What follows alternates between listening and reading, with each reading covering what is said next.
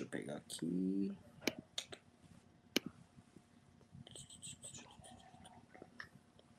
Cadê, cadê, cadê, cadê? Eita, me, perdi aqui.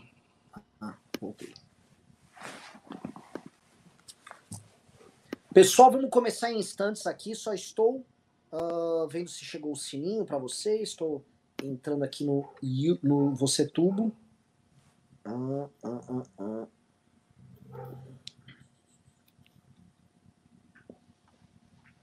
Vamos lá. Podemos começar. Boa noite, meus queridos amigos aqui do MBL News. Um MBL News que não é oferecimento nem das atores Teixeira, nem dos serviços residenciais Chagas Bola, tá? Não há relação nenhuma entre eles, eles não mandam dinheiro nenhum pra gente, muito pelo contrário, tá? Esse programa não é oferecimento de ninguém, tá? E é isso mesmo, tá? Estamos aqui sob assédio. Não, estamos sob nada, está tudo bem. Amo o trabalho do nosso judiciário, tá? É... O Ministério Público é poder independente, tá? Não faz parte do judiciário. É, não faz parte. Mas tudo bem, mas quem decide é o juiz e eu respeito muito o trabalho do nosso judiciário. tá bom? É, é... Inclusive, a gente vai fazer uma ode aqui ao membro do Tribunal de Justiça de São Paulo ontem que se comportou muito bem ali na frente de um guarda civil metropolitano, né? Uhum. A gente que tá nessa Foi, onda olha, de elogio. De, de acordo com Paulo Cogos, esse uhum. homem é um herói nacional. O Cogos uhum. fez um vídeo falando que tinham que erguer status por ele porque ele ousou enfrentar o totalitarismo do Estado, que ele quer te amordaçar com essas máscaras. Essas máscaras são mordaças, que mostram uhum. que você está sob o jugo do Estado, tal. É aquelas conversas de Estado, Estado dentro. Esses caras sempre uhum. ficam de Estado para idolatrar algum chefe de Estado, né? O libertário é o bicho mais engraçado de todos. Não pode ver um chefe de Estado autoritário que ele sai lá, ah, adoro, adoro, adoro, e aí fica falando com o Estado. É um negócio deplorável, mas não há muito o que esperar de Paulo Cogos. E, mas, enfim, não vamos ficar falando de, de, não vamos ficar falando de gordinhos atrapalhados, vamos falar aqui, tá? Deste momento, que é um dos momentos mais interessantes aqui, muito mais. Não interessantes para você que quer um Brasil melhor, tá? Se você quer um Brasil melhor, não é o programa para você. Aliás, já vou avisar para vocês, tá? Hoje é um programa muito de mau humor. Então, se você quiser ver coisas legais, bacanas, suma daqui, tá legal? Aqui é um programa que a gente vai trazer hoje é o seguinte: notícias ruins, tá? A gente vai falar a verdade para vocês. É, é, e não tem salvação, tá? O que a gente vai estar tá falando. Eventualmente, vai, mais, pra, frente vai ter. A gente tá trabalhando para ter salvação. Mas agora, agora, agora é só notícia ruim. Então, se quiser procurar. Ó, vai ter lá o grande debate. Provavelmente vai ter o Coppola falando bem de cloroquina, vai falar que o Bolsonaro acertou alguma coisa. Você vai lá, se iluda por lá, vai estar tá tudo bem. Paga a sua CPMF que tá prestes a vir e pronto, tá? Agora, se você não é essas pessoas, assista um programa aqui e ainda vou ter que ficar te pedindo pra você doar eu vou pedir para você doar, eu vou trazer mais notícias e se podem ainda te denunciar para você doar pra gente, tá? Então o cenário assim é uma merda, mas se você é retardado a ponto de ficar aqui, bem-vindo, tá? Eu tô nessa, entendeu? Eu, eu nem sei o que eu tô fazendo aqui mais, mas tudo bem. Então é o seguinte, se você é um idiota e você fala, vou assistir esse programa com esses caras, doe. Você ainda é capaz de tomar uma investigação na tua cabeça, tá legal? Bem-vindo a todos vocês, bem-vindo Ricardo, bem-vindo Marcelo Ravena. É sempre um prazer estar com vocês aqui. E por que é um prazer estar com, com vocês? Porque vamos falar as, verdades e falar verdade sempre é bom, sempre ilumina. E quem assiste o MBL News, quem acompanha a gente, a todos, especialmente nos últimos meses, onde a nossa análise foi ficando cada vez mais intrincada e tal, aos convidados que vieram aqui no programa, a gente tratando da troca de pele do Bolsonaro, termo usado pelo nosso amigo Carlos Andreasa, a gente avisava, o Bolsonaro está trocando de público de vez e eventualmente isso pode dar certo por um tempo. E estamos vendo isso começar a dar certo agora, o que pode ser a sedimentação desse novo governo Bolsonaro tocado pelo Centrão, administrado com único exclusivo uh, interesse de reeleger Bolsonaro e salvá-lo de um impeachment, tendo todos os ministérios voltados única e exclusivamente para isso. E neste novo cenário, nesta nova conformação, a gente vai apresentar dados aqui, tá? A pesquisa da XP que trata do assunto. Então o que eu vou fazer antes de passar a bola para a galera, já para começar quente, tá? Eu vou pedir pro nosso menino botar aqui no ar a, entre, o, o, o, a pesquisa da XP, vamos ler os números, aí eu vou passar para o Ricardo, para o Ravena, e eu também faço análises aqui, tá? É para se preocupar, meus amigos? É para se preocupar sim, tá? Durmam com esse barulho, tá bom? Temos aqui ao longo das últimas séries aqui de maio, junho e julho, o Bolsonaro oscilando de 40, de 50%, que foi o pico de rejeição na XP, para 45%, ou seja, em três meses o Bolsonaro perdeu 5 pontos percentuais de rejeição. tá? Nesses últimos cinco meses, ele ganhou cinco pontos percentuais de aprovação. Aí as pessoas vão falar, como? Pior caso mundial de administração do coronavírus, tá? O exemplo mais nocivo, mais nojento de como lidar com esse problema. Um governo cada vez mais corrupto, um governo que mentiu e entregou tudo pro Centrão, um governo que luta contra a luta anticorrupção, né? um governo onde as contradições são ambulantes, um governo que não tem, no meio de uma pandemia, o ministro da, da Saúde, um governo que fez só atrapalhada no Ministério da Educação, um governo internacionalmente humilhado, um governo que só perde no campo econômico, um governo que não tem destino para dar para as pessoas, e o brasileiro vai lá e aprova? Sim! Vamos mostrar quem é o brasileiro que está aprovando, quem está achando bonito, quem está achando legal. E vou mostrar para vocês, porque em geral quem nos assiste aqui é, a gente que está no meio, é a classe média. Por que, que você, classe média, só se fode? Né? Você vai ver por que, a base e o topo da pirâmide quase sempre concordam que os governos são bons por as razões diferentes, mais diversas. Mas eu queria chegar aqui, tá? Começando com Ricardo Almeida. Professor Ricardo Almeida, uma breve análise tua da pesquisa somado com esse cenário aqui. Vamos ler o que está acontecendo. Vamos lá. É, o primeiro dado que eu quero trazer nessa análise é a singularidade dessa pesquisa. A gente sabe, eu falei muitas vezes, que o governo Bolsonaro tinha uma tendência que estava estabilizada era a tendência a manter a popularidade dele ou estagnada ou em declínio. Isso desde o início do governo. Ou seja, a gente viu um ano e meio de governo em que a popularidade do Bolsonaro fazia num gráfico o, o, o seguinte desenho: ou ela estava aqui, ela continuava, ou ela caía. Era assim. E agora a gente está vendo uma situação diferente. Então, o ponto fundamental da análise é entender por que mudou. O que mudou? Se todos esses fatores que o Renan elencou são os mesmos, como é que pode ter mudado? Eu acho que a explicação para isso está nessa estabilidade que o governo Bolsonaro está conseguindo conquistar.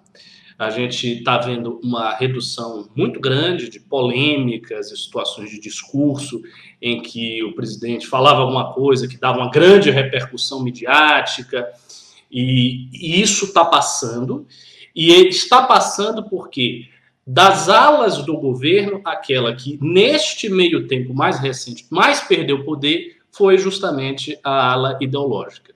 Essa ala perdeu poder. É bom lembrar que o governo era composto das, das seguintes alas: a ala liberal, né, lá do Paulo Guedes, da turma do Guedes, que ainda está no governo, a ala da Lava Jato, representada pelo Moro, que saiu, portanto, que ele não tem mais essa, é, é, esse, essa parte do governo, ela desaparece né, da, da, estrutura do que é o governo, da composição do governo, a ala ideológica e os militares, e uma pequena participação é, dos evangélicos. De todas essas alas, a Lava Jatista ela sai com o Moro. Ela sai num contexto em que o Moro ataca o governo, né, o Moro se defende dos ataques e ataca o governo, com aquele vídeo da reunião e tal. Esse vídeo é um grande fracasso narrativo, essa é a verdade. O, o, o vídeo evidenciou um governo que acredita nas coisas que fala, isso é a primeira coisa, assim, ficou claro que Bolsonaro acredita naqueles chavões. Então, isso teve uma repercussão muito diferente de se nós víssemos um presidente dizendo coisas completamente contraditórias ao discurso que ele faz porque aí a gente pegaria na hipocrisia, então não se viu hipocrisia, e o que se viu foi o governo Bolsonaro nos seus traços arquetípicos. Tensão com as instituições, um ministro dizendo que os ministros da, da Suprema Corte deveriam ser presos, etc, etc, mas não teve o impacto que se imaginou que poderia ter. Não foi uma bala de prata do governo, muito longe disso. E com esse movimento do Moro, ele saiu, e eu sinto que ele está apagado no noticiário. Ele não aparece muito no noticiário, não nos fala muito do Moro. Então, aquele que deveria ser o grande antagonista no campo da centro-direita ou do centro ao Bolsonaro está é, numa fase baixa dentro da mídia. Então, esse é o primeiro ponto. O segundo ponto, a ala ideológica ela foi perdendo força, perdendo espaço e isso muito pavimentado por conta daqueles dois inquéritos, um inquérito das manifestações antidemocráticas e um inquérito das fake news.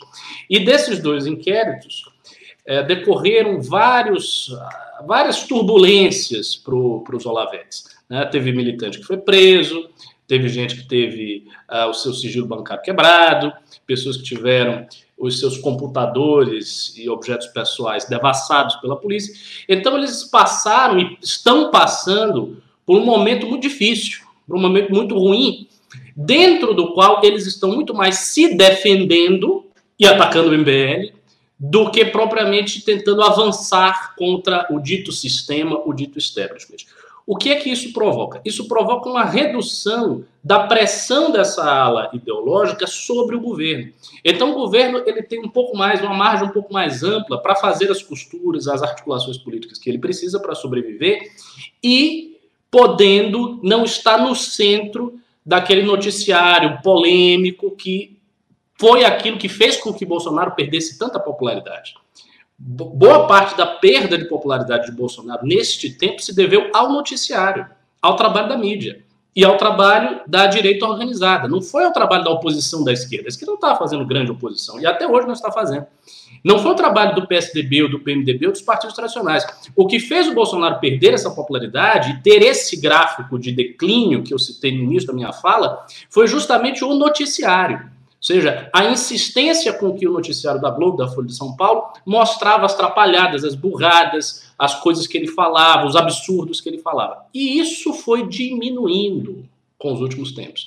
Então, eu acredito a esse fator, essa ascensão. Então, ele conseguiu diminuir isso aí, ele se articulou com o Centrão, ele está conseguindo sobreviver tanto à cassação quanto ao impeachment. Né? Já teve processo de cassação que foi iniciado e que foi né, indeferido, foi arquivado. O processo de impeachment está frio. Ninguém está falando de impeachment. O Bolsonaro tem os votos para não ser impeachmentado, porque ele conseguiu essa articulação com o Centrão. Então, os dois ganchos de tirar o Bolsonaro do poder meio que esfriaram.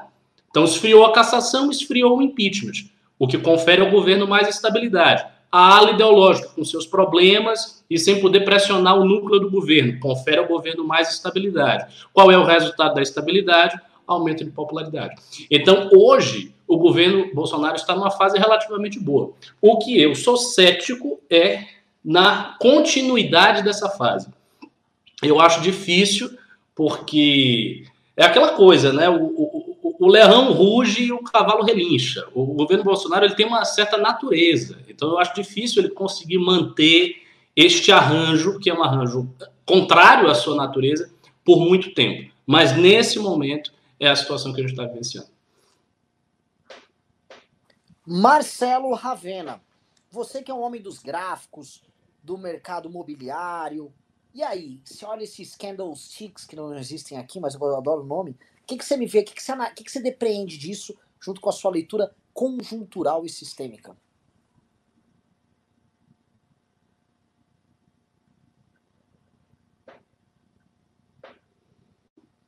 Você tá mudo. Opa, é que me multaram aí, foi o Heitor aí que multou. Mas, é, então, Renato, eu exatamente aqui com uma pesquisa aberta, e aí você vai lá no final, tem os anexos, né, que aí realmente só que é muito cracudo para abrir, e que ele mostra a quebra ali uh, demográfica de cada uma das uh, faixas de aprovação do governo, né. E o que é que você vê aqui? Um fenômeno bastante interessante o governo ele começa a ser muito mais aprovado entre as faixas de renda mais baixas e escolaridade mais baixas. Né? Então é isso aí a que diminui o seu, uh, o, o, que aumenta o bom e ótimo e diminui o ruim e péssimo. Né? Então só nessa faixa, por exemplo, até dois salários mínimos, até 2.090 reais, a aprovação do governo de bom e ótimo cresce de 27 para 37%, né?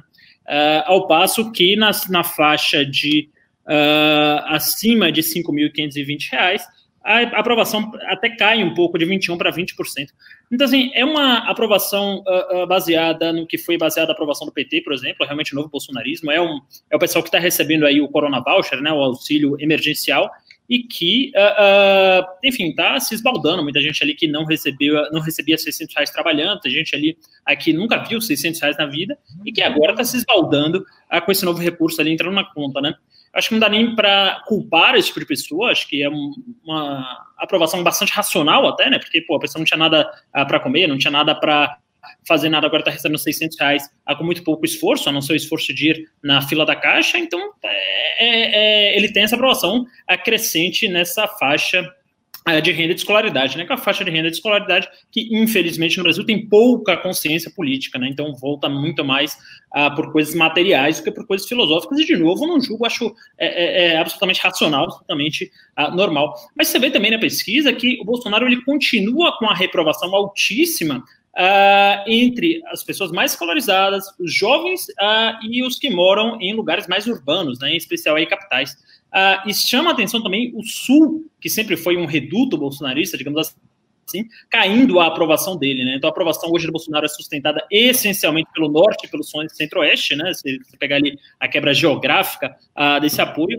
Então, assim, para o voto de opinião, para as pessoas que estão uh, olhando essa pataquada que ele está falando, pouca coisa mudou. Os que odiavam já odiar, já, eh, enfim, continuaram a odiar. Aos que aprovavam, que, enfim, eu, eu gostaria realmente de conhecer um ser desse ao vivo, tenho até medo uh, de falar isso, mas gostaria de, de, entender o que um ser desse pensa, uh, continuou a gostar do Bolsonaro? Então, acho que é mais ou menos esse aí o primeiro resumo, a primeira pincelada aqui que eu dou da pesquisa. E, aliás, só uh, uma coisa para complementar, que eu tinha me esquecido, é, essa pesquisa da XP é quinzenal, né? Então, você consegue ter uma sensibilidade muito grande. E na última quinzena, por sorte do Brasil, Uh, de certa maneira, não vão fazer esse recorte aí, mas o Bolsonaro pegou uh, o coronavírus, né? Então ele ficou calado durante duas semanas, o que certamente contribuiu para não aumento da sua rejeição, né? Mas assim que curado hoje, ontem, uh, já foi fazer aquela pataquada de tratar a cloroquina como se fosse um simba uh, e ficar ali exibindo para aquelas pessoas completamente, provavelmente esquizofrênicas ou qualquer coisa nesse sentido, porque eu não acredito que alguém em sã consciência vá lá fazer uma ode a um remédio que obviamente não tem comprovação científica nenhuma. Né? Então, assim, esse período que ele ficou calado ajudou ele a ter a, a rejeição estancada e o Corona Voucher e, enfim, a diminuição de, de novos casos nos lugares mais pobres levou a aprovação dele a subir entre essas classes menos escolarizadas, né? Ambas as análises muito boas e eu vou então é, continuar aqui com vocês com algumas coisas que eu, que eu penso. Né? Então, de fato, o Bolsonaro está caminhando para uma lulização do seu eleitorado. Né? Ele está pegando centro-oeste centro e norte, coisa que o PT, ele nos anos anteriores, ele era muito forte no norte, em especial o centro-oeste chegou a ter uma força ali no começo da década anterior. Mas, o Ravena, me confirma aí, aumentou a aprovação dele no Nordeste, ainda que não seja majoritária, ela aumentou também. Estou com ele aberto aqui, peraí. Uh, bom e ótimo, bom e ótimo, vamos lá. 50. Nordeste, uh, ele vai aqui de, de 15% no dia 30 de abril para 24%, né? E aí provavelmente refletindo também o Corona Voucher. Ele aumenta 9 Sim. pontos aqui de aprovação no Nordeste. Então, assim, o, o, o, esse crescimento do Bolsonaro no Nordeste não é motivado, assim, por, sei lá, por uma possível ideia de privatização que o Paulo Guedes joga aqui aqui em São Paulo. Não é. A gente está falando uma coisa muito racional, que é o Coronga Voucher aí, né? Que, que, que, qual o desafio que o Bolsonaro tem? Olha só, o, o Congresso. Uh, uh, o Congresso não está exatamente favorável a, per, a perpetuar isso aí. Isso vai estourar as contas públicas, isso é como se fosse um novo plano cruzado, em certa medida. Eles estão tacando dinheiro na forma de estímulo via Corona Voucher da maneira mais absurda possível. Né? A gente vai ter um déficit galopante gigantesco, não vai ser possível manter as contas públicas desse jeito. Eu não consigo imaginar, Ravena, você que é economista, a gente querer, mantendo esse processo aí, a gente não ter um surto inflacionário mais para frente. Ah, mas é que a economia não vai andar, então não vai ter inflação, sei lá. Né? Eu, eu, é muito dinheiro sendo despejado. Só que ele não vai conseguir manter isso por muito tempo. Esse é o primeiro ponto. Quanto tempo ele vai ser? Ah, ele vai conseguir manter até setembro, ele vai conseguir manter até outubro. Né? As bancadas de esquerda estão votando favoráveis à manutenção do Corona Voucher, lógico, se for uma pauta delas, eles gostam sempre de permanecer como os defensores do distributivismo, só que dessa vez não são eles a levar os louros disso aí, né? Muito pelo contrário. E aí o, o, o, o que, que é o plano do Paulo Guedes? Aí a gente vai entrar agora na política intrincada e o jogo que em poucos outros lugares vocês vão ver na internet essa análise. O Paulo Guedes entendeu que o Corona Voucher não pegava só o pessoal do Bolsa Família. Ele pegava, por exemplo, gente das periferias das grandes cidades que eventualmente não recebiam Bolsa Família, mas faziam bicos e tal, babá. Como tinha menos burocracia que o Bolsa Família para você retirar o dinheiro, as pessoas conseguiram receber o Corona Voucher. E ele trouxe também essas pessoas para ele e olhou, pô, tá aqui um eleitorado. A ideia dele, me corrijam se eu estiver falando algum absurdo, por favor, é manter o Corona Voucher na forma do Renda Brasil, que é uma espécie de Bolsa Família expandido com um valor menor, mas acreditando que com, mesmo com um valor menor, ele vai continuar cativando essas pessoas através de um auxílio para pessoas que não tinham esse tipo de auxílio. E aí, de onde ele pretende tirar e eles estão sendo muito hábeis politicamente nisso, vão tirar da educação. Porque, primeira coisa, o brasileiro não liga para educação. A coisa começa assim, o brasileiro caga para educação. Especialmente as famílias mais pobres, se elas puderem ter um lugar que o filho tem uma merenda tal, fique cuidado ao longo do dia e volte para casa depois, beleza, a mãe tá trabalhando, o pai tá trabalhando, a vida tá difícil. A última coisa que o pessoal tem é cabeça para se preocupar se a aula tá boa, se não sei o que tá bom. E o, e o Paulo Guedes tá jogando aí umas fírulas. Não, na verdade eu vou criar uma bolsa creche com 6 bilhões, tira daqui, faz. Sempre com, aqua, com aquelas matemáticas, aquela coisa retórica quase Ciro Gomesiana, para deixar a galera, ah, aqui o Paulo Guedes falou um negócio de liberal aí, ó, que legal, pô, ele vai dar direito de escolha, não sei o quê. Enfim, a gente sabe que isso aí não prospera, mas a ideia é tirar justamente dinheiro ali da educação para jogar no Renda Brasil. E não só isso. O fato do Renda Brasil, e aí entra na questão do impeachment, o, o, o, o fato dele não estar é, ligado ao teto de gastos e se separar um dinheiro que está no teto de gastos da educação para isso, faz com que não haja um descumprimento. Isso é uma pedalada fiscal. E seria uma maneira do Paulo Guedes, caso isso passe no Congresso, criar um compromisso de assim, ó, todos pedalamos juntos, tá? Congresso e governo federal, um pedalou com o outro, então o crime de responsabilidade é compartilhado e nós casamos. É como se fosse um bom acordo feito por todas as partes. E aí, todas as partes ali, de alguma maneira, se beneficiam, tá? O pessoal do Centrão adora a ideia do Renda Brasil, só que o pessoal do Centrão odeia a ideia de falar que estão cortando verba para educação nos seus estados. Porque tem sindicatos de professores municipais, estaduais muito fortes, que vão cair em ano eleitoral na cola dos candidatos a prefeito deles. E isso vai afetar muito, especialmente municípios uh, menores. E você tem também uh, um problema que eu acho que aí é, é, bem, é bem interessante da gente analisar, que é o, o, o, discurso desse cara que é o cara entregador de ônibus escolar, o cara que quer inaugurar uma escolinha aqui e ali, que esse cara também será em alguma medida afetado. Então o cara desse, do Centrão... Um adendo, tem uma coisa muito grande aí que você está tá esquecendo uh, nessa equação, que é o imposto patriótico, né? Uh, uh, o, o tributo verde-amarelo que não é CPMF, que tem cor, cheiro, forma de CPMF, mas, é, segundo o Paulo Guedes, não é CPMF, né? Então aí é, é também uma tentativa do Paulo Guedes de arrecadar e poder estender o, o será de eterno. É isso mesmo. Isso, é que isso aí é mulher o bico ainda, ainda chegar. É que eu tava pegando a questão da educação, porque era a principal pauta que a gente ia colocar hoje. E eu falei, porra, mas essa pauta, eu tava falando com o Ricardo de começar o programa, essa pauta ela é anexa à pauta principal. Isso é tudo, isso tudo que a gente estaria debatendo hoje é mera consequência desse novo projeto de governo. Né? É um governo que é mais pragmático, só que é um governo que, de fato, ele rompe com duas coisas. Tá? Ele rompe com todas as promessas de transformação, blá, blá, blá, blá, do que o Bolsonaro prometeu, que foi uma coisa que ele jogou para as classes médias e fez as classes médias militarem por ele de forma insana para ele ganhar a despeito de sistema partidário, dinheiro, tempo de TV tal. Então, esse é um ponto, ele rompe definitivamente com isso. E a segunda coisa que ele rompe também é a ideia de um governo reformista. O que a gente está vendo aqui não é a construção de um governo reformista, é a construção de um governo que ele vai fazendo arranjos de conveniência usando o orçamento público, arranjos políticos de conveniência, que o PT teve que fazer em grande medida. Não é que, que a gente se assuste, tá? Nem o Temer foi tão pragmático nem o Temer. O governo Temer foi um governo reformista, o governo Itamar foi um governo reformista, e o governo Fernando Henrique, a despeito de arranjos que ele também tinha que fazer, foi um governo que durou oito anos, foi um governo reformista. Então, o, o, que, o que a gente passa a ter é como se o Bolsonaro integrasse agora um governo do PP. Tente imaginar o que seria um governo do PP. Seria isso. Tá? É um governo que não tem compromisso com nada, além de uma certa sobrevivência, e aí ele vai criando arranjos desarticulados, igual bons prefeitos de. Bons não, não digo bom no bom sentido, mas igual típicos prefeitos de estados do interior, que criam legislações que não fazem eventualmente sentido e arranjos complicados que você não sabe qual é o horizonte disso, além do horizonte é, é, mais óbvio de poder e de sobrevivência política, que é o que o governo Bolsonaro está se transformando. E é muito sintomático quando a gente vê isso no mesmo momento de o Bolsonaro negocia com o Roberto Jefferson uma eventual ida para o PTB, para sobreviver politicamente. Aí eu vou passar a bola agora pro Ricardo nisso, né?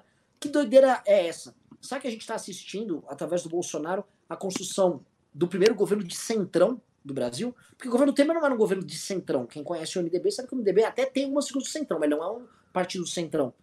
Seria este o primeiro governo de centrão com uma mentalidade de centrão? Esse governo está surgindo agora, esse né, o governo Bolsonaro. Rick Almeida. Eu, eu acho que dá. Eu acho que dá para cravar esse juízo porque eu estava pensando, você estava falando, eu estava pensando em todos os governos desde a redemocratização. Quer dizer, a gente teve o Tancredo, depois Sarney, que não era o governo centrão, o governo da aristocracia política e do PMDB. Depois o, o, o, o Collor, aí veio o Fernando Henrique, que também não era, o Collor também não era, era um governo de abertura econômica, um, pro, um projeto liberal, que não deu certo e que acabou de maneira antiliberal. É, o governo do Lula, que não é, é isso mesmo, é o primeiro governo central. É o primeiro governo que tem a cara do centrão. E muito curioso, porque é um governo que tem a cara do centrão e um discurso anti-establishment. Então, é, é, a junção do discurso anti-institucionalidade política com a prática pragmática do acordo do centrão. Ou seja, é o Jair Bolsonaro. O que a gente está vendo é um governo que é o Jair Bolsonaro. Eu acho que a gente está chegando no momento em que o governo se define mais pelos traços do próprio presidente. Porque é bom lembrar, o Jair Bolsonaro não é um outsider da política. Ele é um cara que estava há vinte e tantos anos como deputado, que foi de todos esses partidos do Centrão, inclusive do próprio PP. É um sujeito que estava que, que fez rachadinha, os filhos fizeram rachadinha, ou seja, um cara que está acostumado com as práticas do Centrão. É um cara que pertence ao Centrão, ao baixo clero da política brasileira. E que de uns tempos para cá por conta dele ser militar da reserva e ter essa participação do sindicalismo militar, ele assumia desde então uma defesa muito forte do regime militar, e isso fazia com que o Bolsonaro entrasse em confronto com a esquerda. Então, o motivo principal do confronto do Bolsonaro com a esquerda não era pauta cultural, nem liberalismo, nem conservadorismo. Essas coisas chegaram nele depois. O motivo do confronto dele com a esquerda era a defesa do governo militar.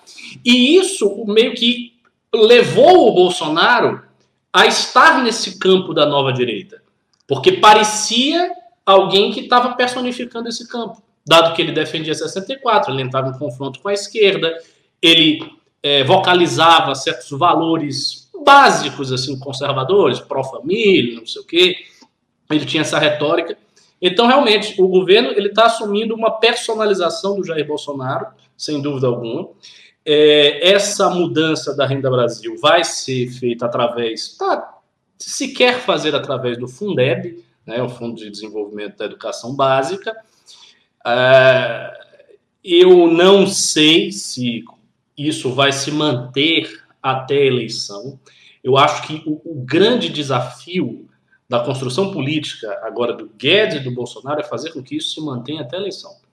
Se ele conseguir criar um Renda Brasil com o dinheiro do Fundeb, pegar isso aí, pode ser que o dinheiro seja carimbado e tenha que ir para despesa educacional, eles podem ceder nesse sentido, mas se ele conseguir dar mais dinheiro para a pessoa que está na ponta e atingir dezenas de milhões, aí eu acho que se realiza a profecia que o Andreasa tem é, levantado, que é a possibilidade do Jair Bolsonaro chegar muito forte em 2022 e até talvez se reeleger. Isso existe. Desde que ele faça isso. Se ele conseguir fazer esse arranjo, a gente vai estar numa situação muito complicada. E você citou uma coisa, você disse, ó, oh, o Centrão uh, não gostaria de ter os professores em cima dele, enfim. Eu acho que uh, talvez dê para o Bolsonaro, eu não sei até que ponto isso é forçar demais a militância dele, porque também existem certos limites da credulidade. Mas talvez dê para o Bolsonaro apoiar esses partidos do Centrão que estão costurando a, a, a articulação política dele no parlamento de uma maneira mais ostensiva e empurrar goela abaixo da militância o seguinte lema: o que interessa é Bolsonaro no poder. E se Bolsonaro, se o que interessa é Bolsonaro no poder, se ele tiver que estar abraçado com um prefeito alagoano e dizendo, ó, oh, esse aqui é o cara, por razões de pragmatismo político, a militância aceita. E até vota no prefeito. Porque o que o prefeito está fazendo? O prefeito está apoiando o Bolsonaro. Então, to, todo o discurso político ele convergiria numa única coisa, uma única bandeira que realmente importa, não é bandeira de guerra cultural nem nada, é apoiar Bolsonaro. E aí vem o seguinte fato: vem o seguinte fato. A retórica conservadora, é, oca, ela pode ser reproduzida por qualquer pessoa. Qualquer político ele pode assumir os chavões do conservadorismo e falar lá. Então, é perfeitamente possível que um prefeito do interior do Piauí, que nunca teve nada a ver com nova direita, ele chegue com o Bolsonaro e diga ah, que a defesa da família contra esse, essa putaria que está aí. Os caras adotam isso. Eu, eu vi esse discurso sendo adotado na minha frente, em campanha. De pessoa que não tinha nada a ver com esse discurso, que adotou, porque viu que era o momento, adotou e falou coisas nesse sentido. Eu, não tinha nada a ver com essa nova direita. Então, eles podem também adotar essa retórica, vender para a militância a ideia de que tem que se apoiar Bolsonaro a todo caso, e aí a moeda de troca de Bolsonaro é o seu próprio apoio. Ele pode se colocar como moeda de troca, que ainda tem muita força, porque ainda tem esses 20% do eleitorado, ainda tem essa militância de base. Aí, se ele fizer esse arranjo todo, ele vai estar numa situação muito, muito interessante para 2022. É, é, essa é uma pergunta. Vou, vou passar para o Ravena já uma, emendando minha pergunta aqui. É, a pesquisa mostra que está havendo uma troca de público e essas pessoas que estão com o Bolsonaro hoje não são pessoas militantes, são pessoas programa, pro, pragmáticas. Né? Aí vou, pra, vou jogar a bola para você, Ravena. O que, que seria um apoio bolsonarista a um político de centrão nesse novo arranjo?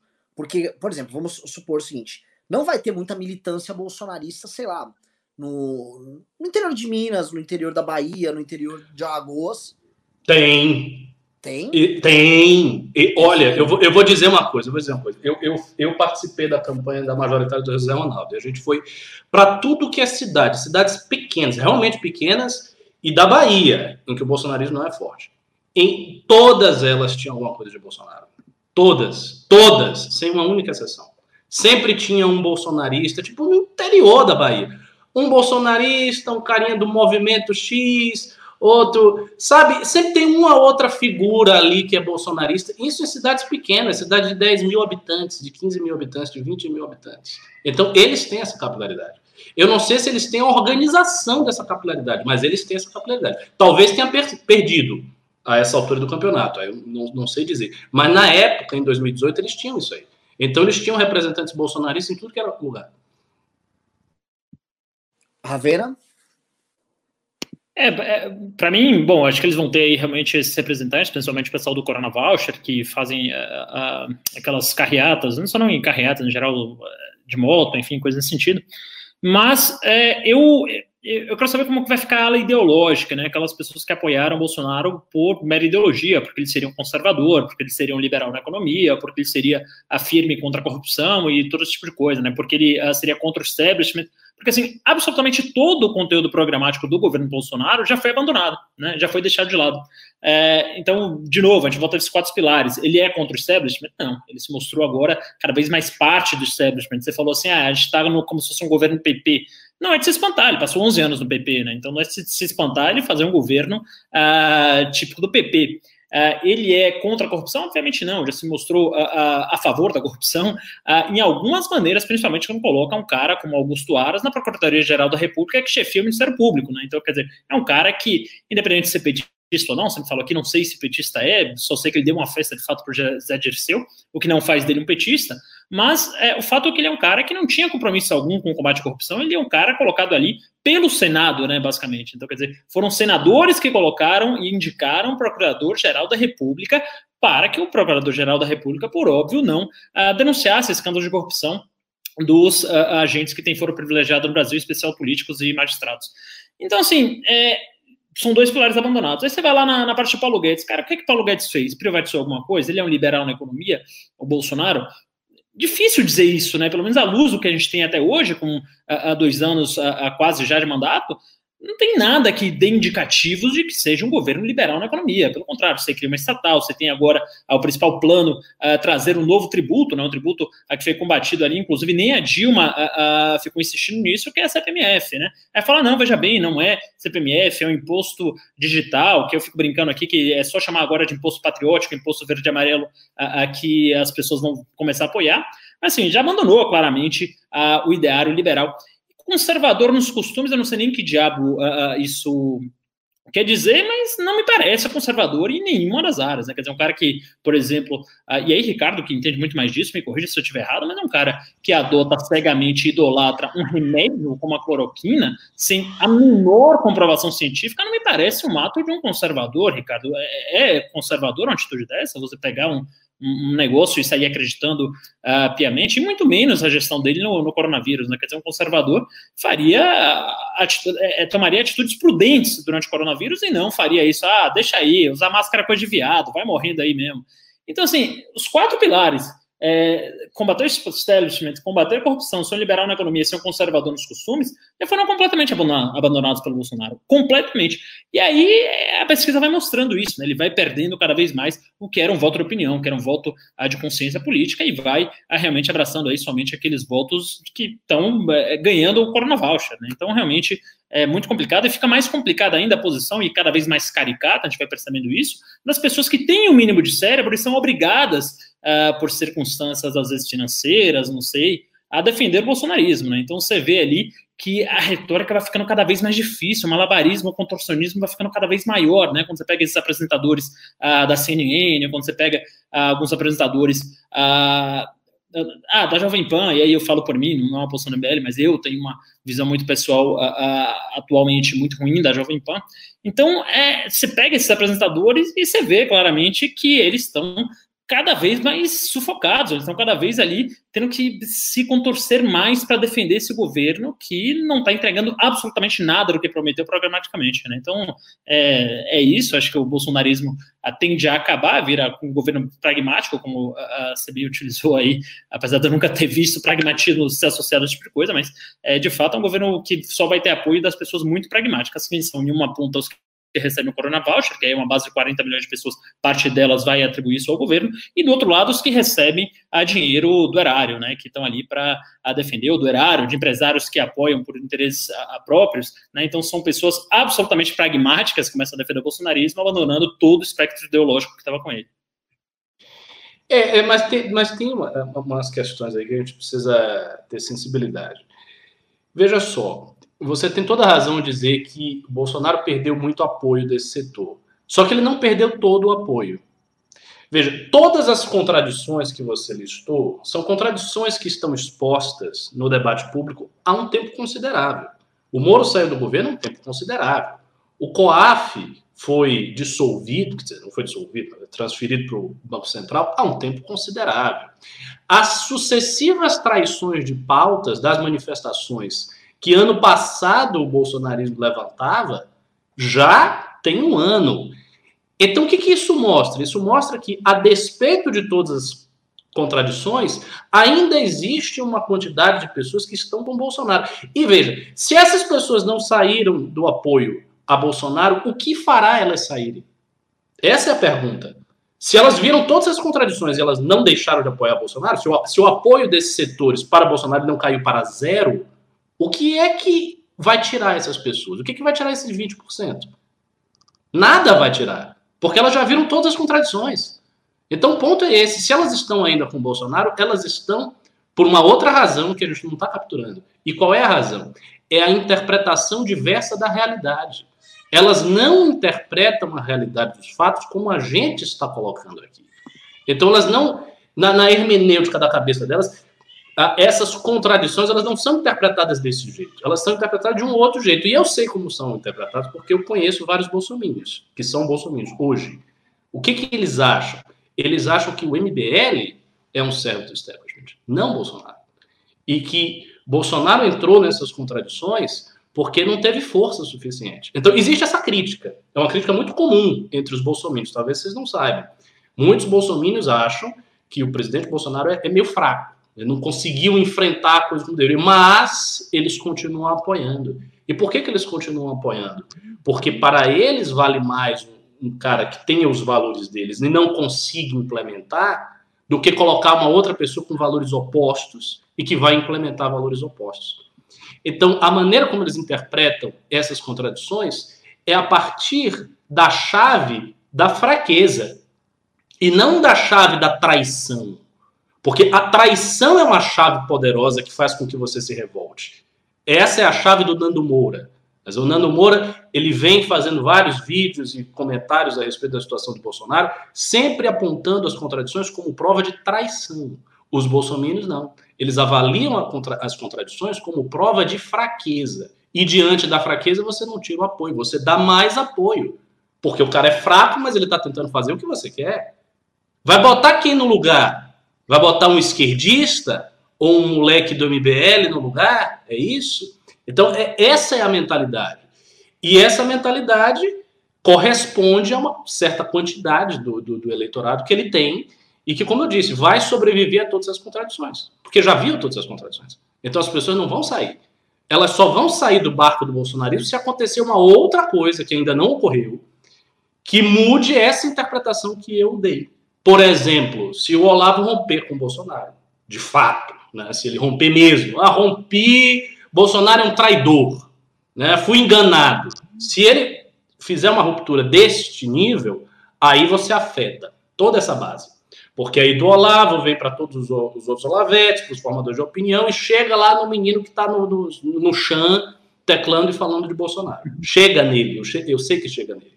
Mas enquanto isso não acontecer, isso não vai rolar. E por isso que eu estava comentando antes do início do programa, eu acho que a Bolsonaro restaria a possibilidade de fazer um arranjo para agradar o setor ideológico, sem que a, pressão do setor ideológico inviabilize o governo. Que arranjo seria isso? Cede às fundações, às instituições de fomento à cultura, que tem várias instituições federais disso aí, e que algumas delas já estão na mão dos Olavetes, cede todas, faz o seguinte acordo: olha, é o seguinte, você nomeia aí quem você quiser, tira aí a esquerdalha, bota quem você achar conveniente, só não, não, não faça muito alarde. Faça o trabalho cultural discreto. O professor Olavo sempre disse que o trabalho cultural deveria ser discreto? O Olavo sempre disse isso. A, o, um dos lemas do COF é o seguinte: não dê opinião demais. Estude, não fale, né? não, não se coloque demais no debate público. O COF tem uma orientação para os alunos se resguardarem aquilo que o Olavo chama de voto de pobreza de opinião. Então, a rigor, o trabalho cultural pode ser feito de maneira discreta. Então, você cria um arranjo em que há uma expectativa de discrição por parte dos olavetes, que vão estar dentro das instituições de fomento à cultura, aparelhando essas instituições, e, portanto, não irão sair do barco do governo Bolsonaro, e um arranjo pragmático no Centrão.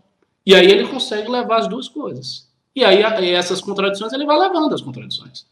Vai levando, vai levando, vai levando. Eventualmente chega em público e fala alguma coisa da cloroquina, quando passar ele faz um outro discurso sobre alguma outra coisa que deixa a militância mais alegre, e vai levando até 2022. Porque o ponto todo, tudo, o, todo o governo Bolsonaro, toda a energia do governo está agora dirigida para a sua sobrevida e para que ele chegue na eleição forte. Veja o que o próprio Paulo Guedes falou. Paulo Guedes admitiu isso na reunião. Ele disse: olha, o que interessa agora é eleger o Bolsonaro. Então, qual é a função concreta do Paulo Guedes da equipe do Paulo Guedes no governo Bolsonaro? É privatizar? Não. É desburocratizar? Também não. A função concreta deles é manter o governo Bolsonaro vivo para chegar em 2022 e poder se reeleger e aí pensar em alguma outra coisa mais ambiciosa. Então, eles claramente eles estão retardando o projeto mais ambicioso para depois da eleição de 2022. E por isso que esse arranjo ele consegue ser é, é, equalizado. Mas enfim, já eu falei demais aqui. Mas, não, mas foi muito bom. Excelente ponto. Eu acho que, é, novamente, está sendo aquele, naqueles programas que quando não tem pauta, a gente põe a bola no chão e ajuda a galera que está assistindo a entender, tá? Porque tem, tem coisas assim, por exemplo, vou trazer agora mais uma coisa para a gente juntar. Vamos chegar nesse imposto, Paulo Guedes, eu vou botar aqui a cloroquina também, tá? Porque é impossível dissociar Paulo Guedes de cloroquina. Você fala, que é? Que merda, como assim?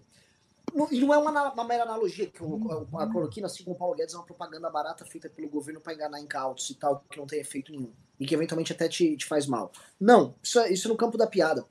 A cloroquina, é, é, em certo sentido, junto com o Paulo Guedes, representa uma forma como o governo quis encarar os problemas dele ao longo desse ano.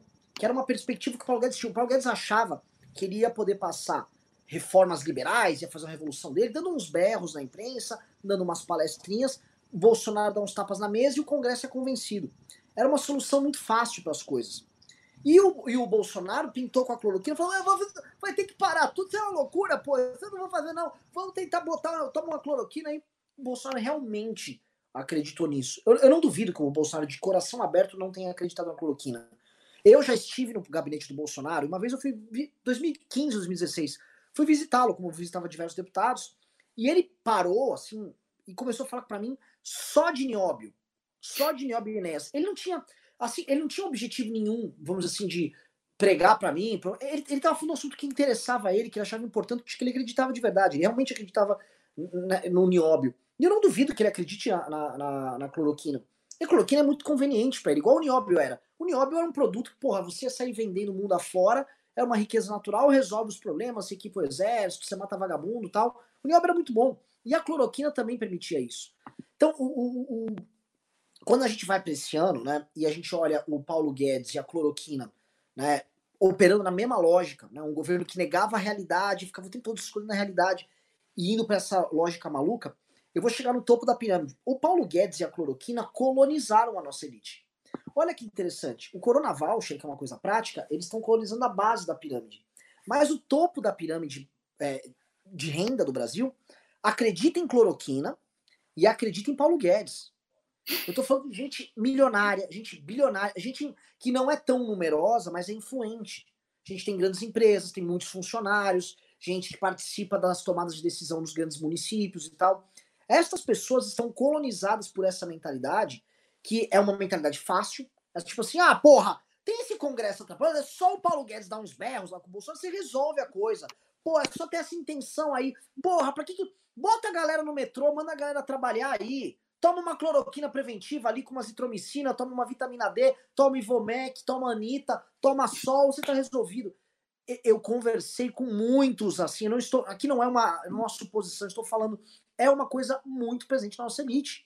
A elite acredita nessa cloroquinização dessas relações uh, sociais e de como governar um país. Né? Tudo tem uma cloroquina, tudo tem uma bala de prata, tudo tem uma solução fácil e rápida que os permita lucrar ou que não atrapalhe seus planos. Né? E é difícil a gente entender isso, porque é, é, a elite deveria pensar em longo prazo. Quem está no topo da cadeia alimentar tem que ter pensamento de longo prazo, porque seus projetos são se perpetuar no poder. Ele, ao adotar essas medidas de curtíssimo prazo, ou perspectivas muito, muito, muito dinheiristas simplórias, você percebe um erro até estratégico dessa elite para a permanência dela no poder. Não é inteligente isso que, que a, que a elite está fazendo. Né? Até porque a gente volta a ver as críticas clássicas à elite. Ou, por exemplo, o fato do Boulos estar com 12% na eleição para prefeito de São Paulo, e o fato do discurso do Bércia Pereira, do, do Eduardo Moreira, discurso de taxação de grandes fortunas, está de volta no game. Esses discursos todos voltaram. Né? Tudo isso é um yin-yang, é uma balança aí. Esse discurso vem, o cara te quer, é cloroquina, vai trabalhar, vai se fuder, eu vou privatizar, cala sua boca, não sei o que, e vai e acha que isso não ia ter é, reação.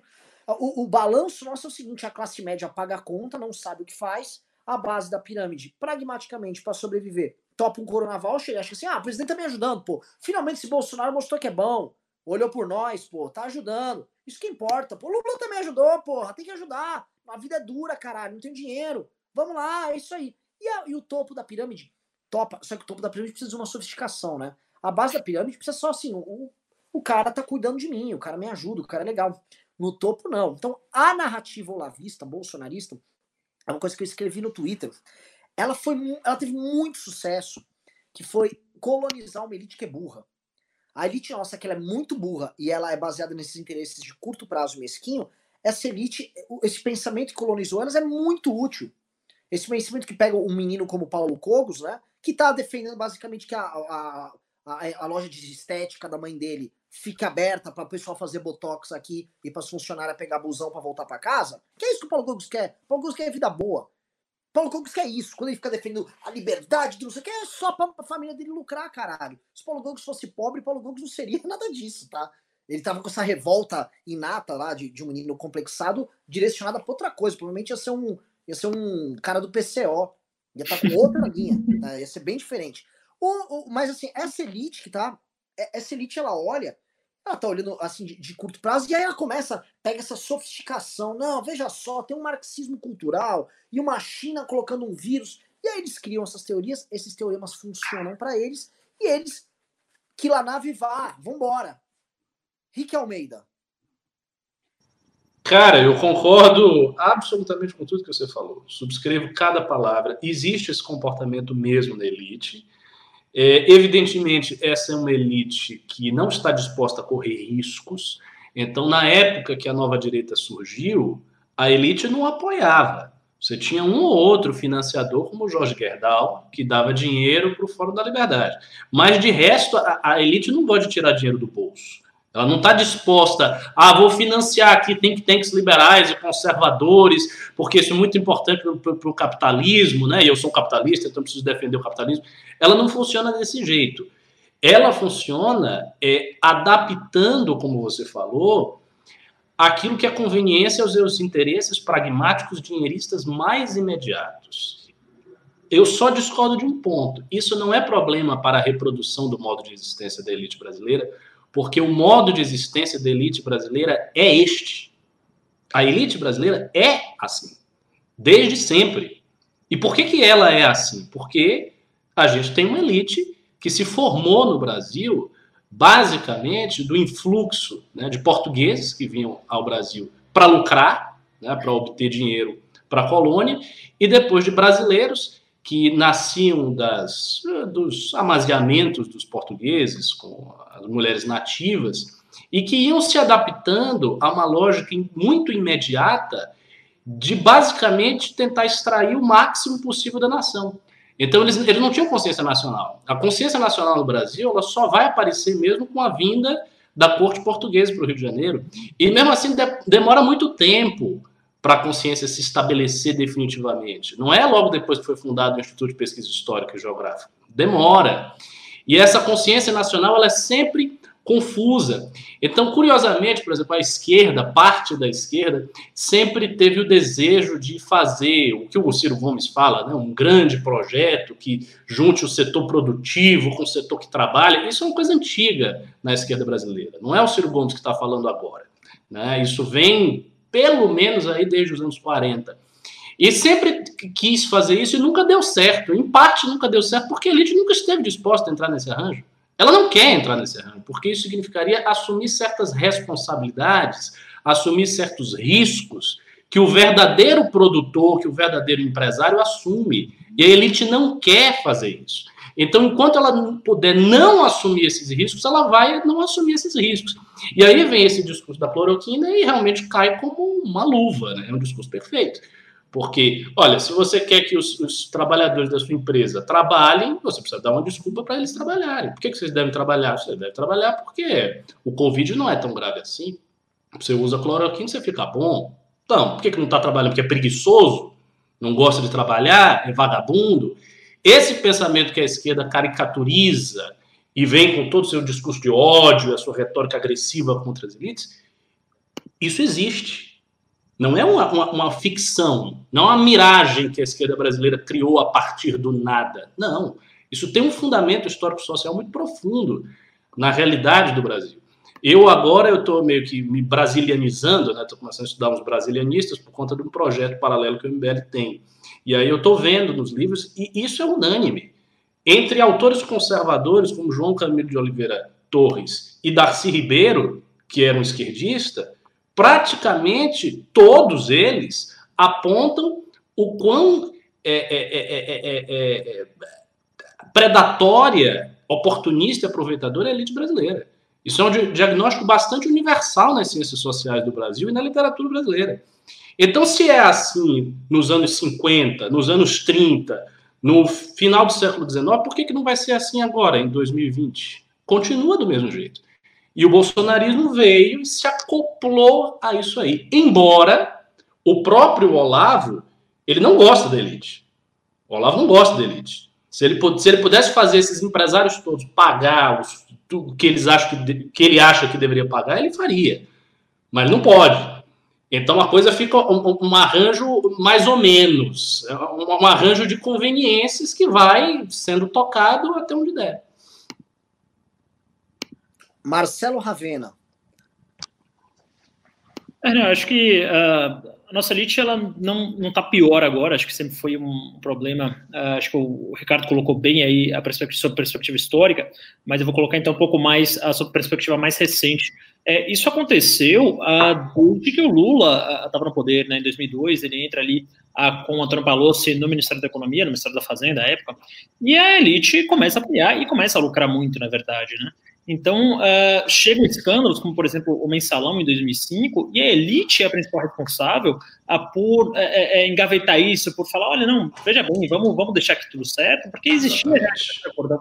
E a nossa elite brasileira, ela foi assim durante todo o tempo, né? Porque, porque sempre se serviu do Estado, né? Então, você pega ali Uh, outro dia eu fiz um recorte ali para o Arthur, para o Arthur gravar um vídeo, sobre os bilionários brasileiros uh, icônicos. Né? Não são todos, tá? Mas você pode pegar vários icônicos aí que você via que, é, é, enfim, ficou provado alguns anos depois que era somente corrupção, que era somente conchavo com o Estado, que era somente esse tipo de contrato. Então a gente vai desde Marcelo Odebrecht, a Joesley Batista, a Waike Batista, que só com um sobrenome, mas não tem nada a ver uma coisa com a outra, a próprio André Esteves, de certa maneira, existia ali alguma suspeita nesse sentido, os grandes empreiteiros da Camargo Correia. Uh, enfim, você vê que o Brasil tem uma elite formada uh, justamente por pessoas que se servem do Estado há muitos anos. Né? Isso aí sem falar, óbvio, uh, da alta cúpula do judiciário, como o rapaz que xingou lá o, o guarda civil municipal, que ganha 70 mil reais por mês. Então, assim, a nossa elite, e até isso, acho que isso até é reflexo da baixa mobilidade social que a gente tem, ela é formada essencialmente pessoas que se servem do Estado. Então não é surpresa para ninguém que essa elite esteja ao lado do governo, se é governo, se é a favor, né?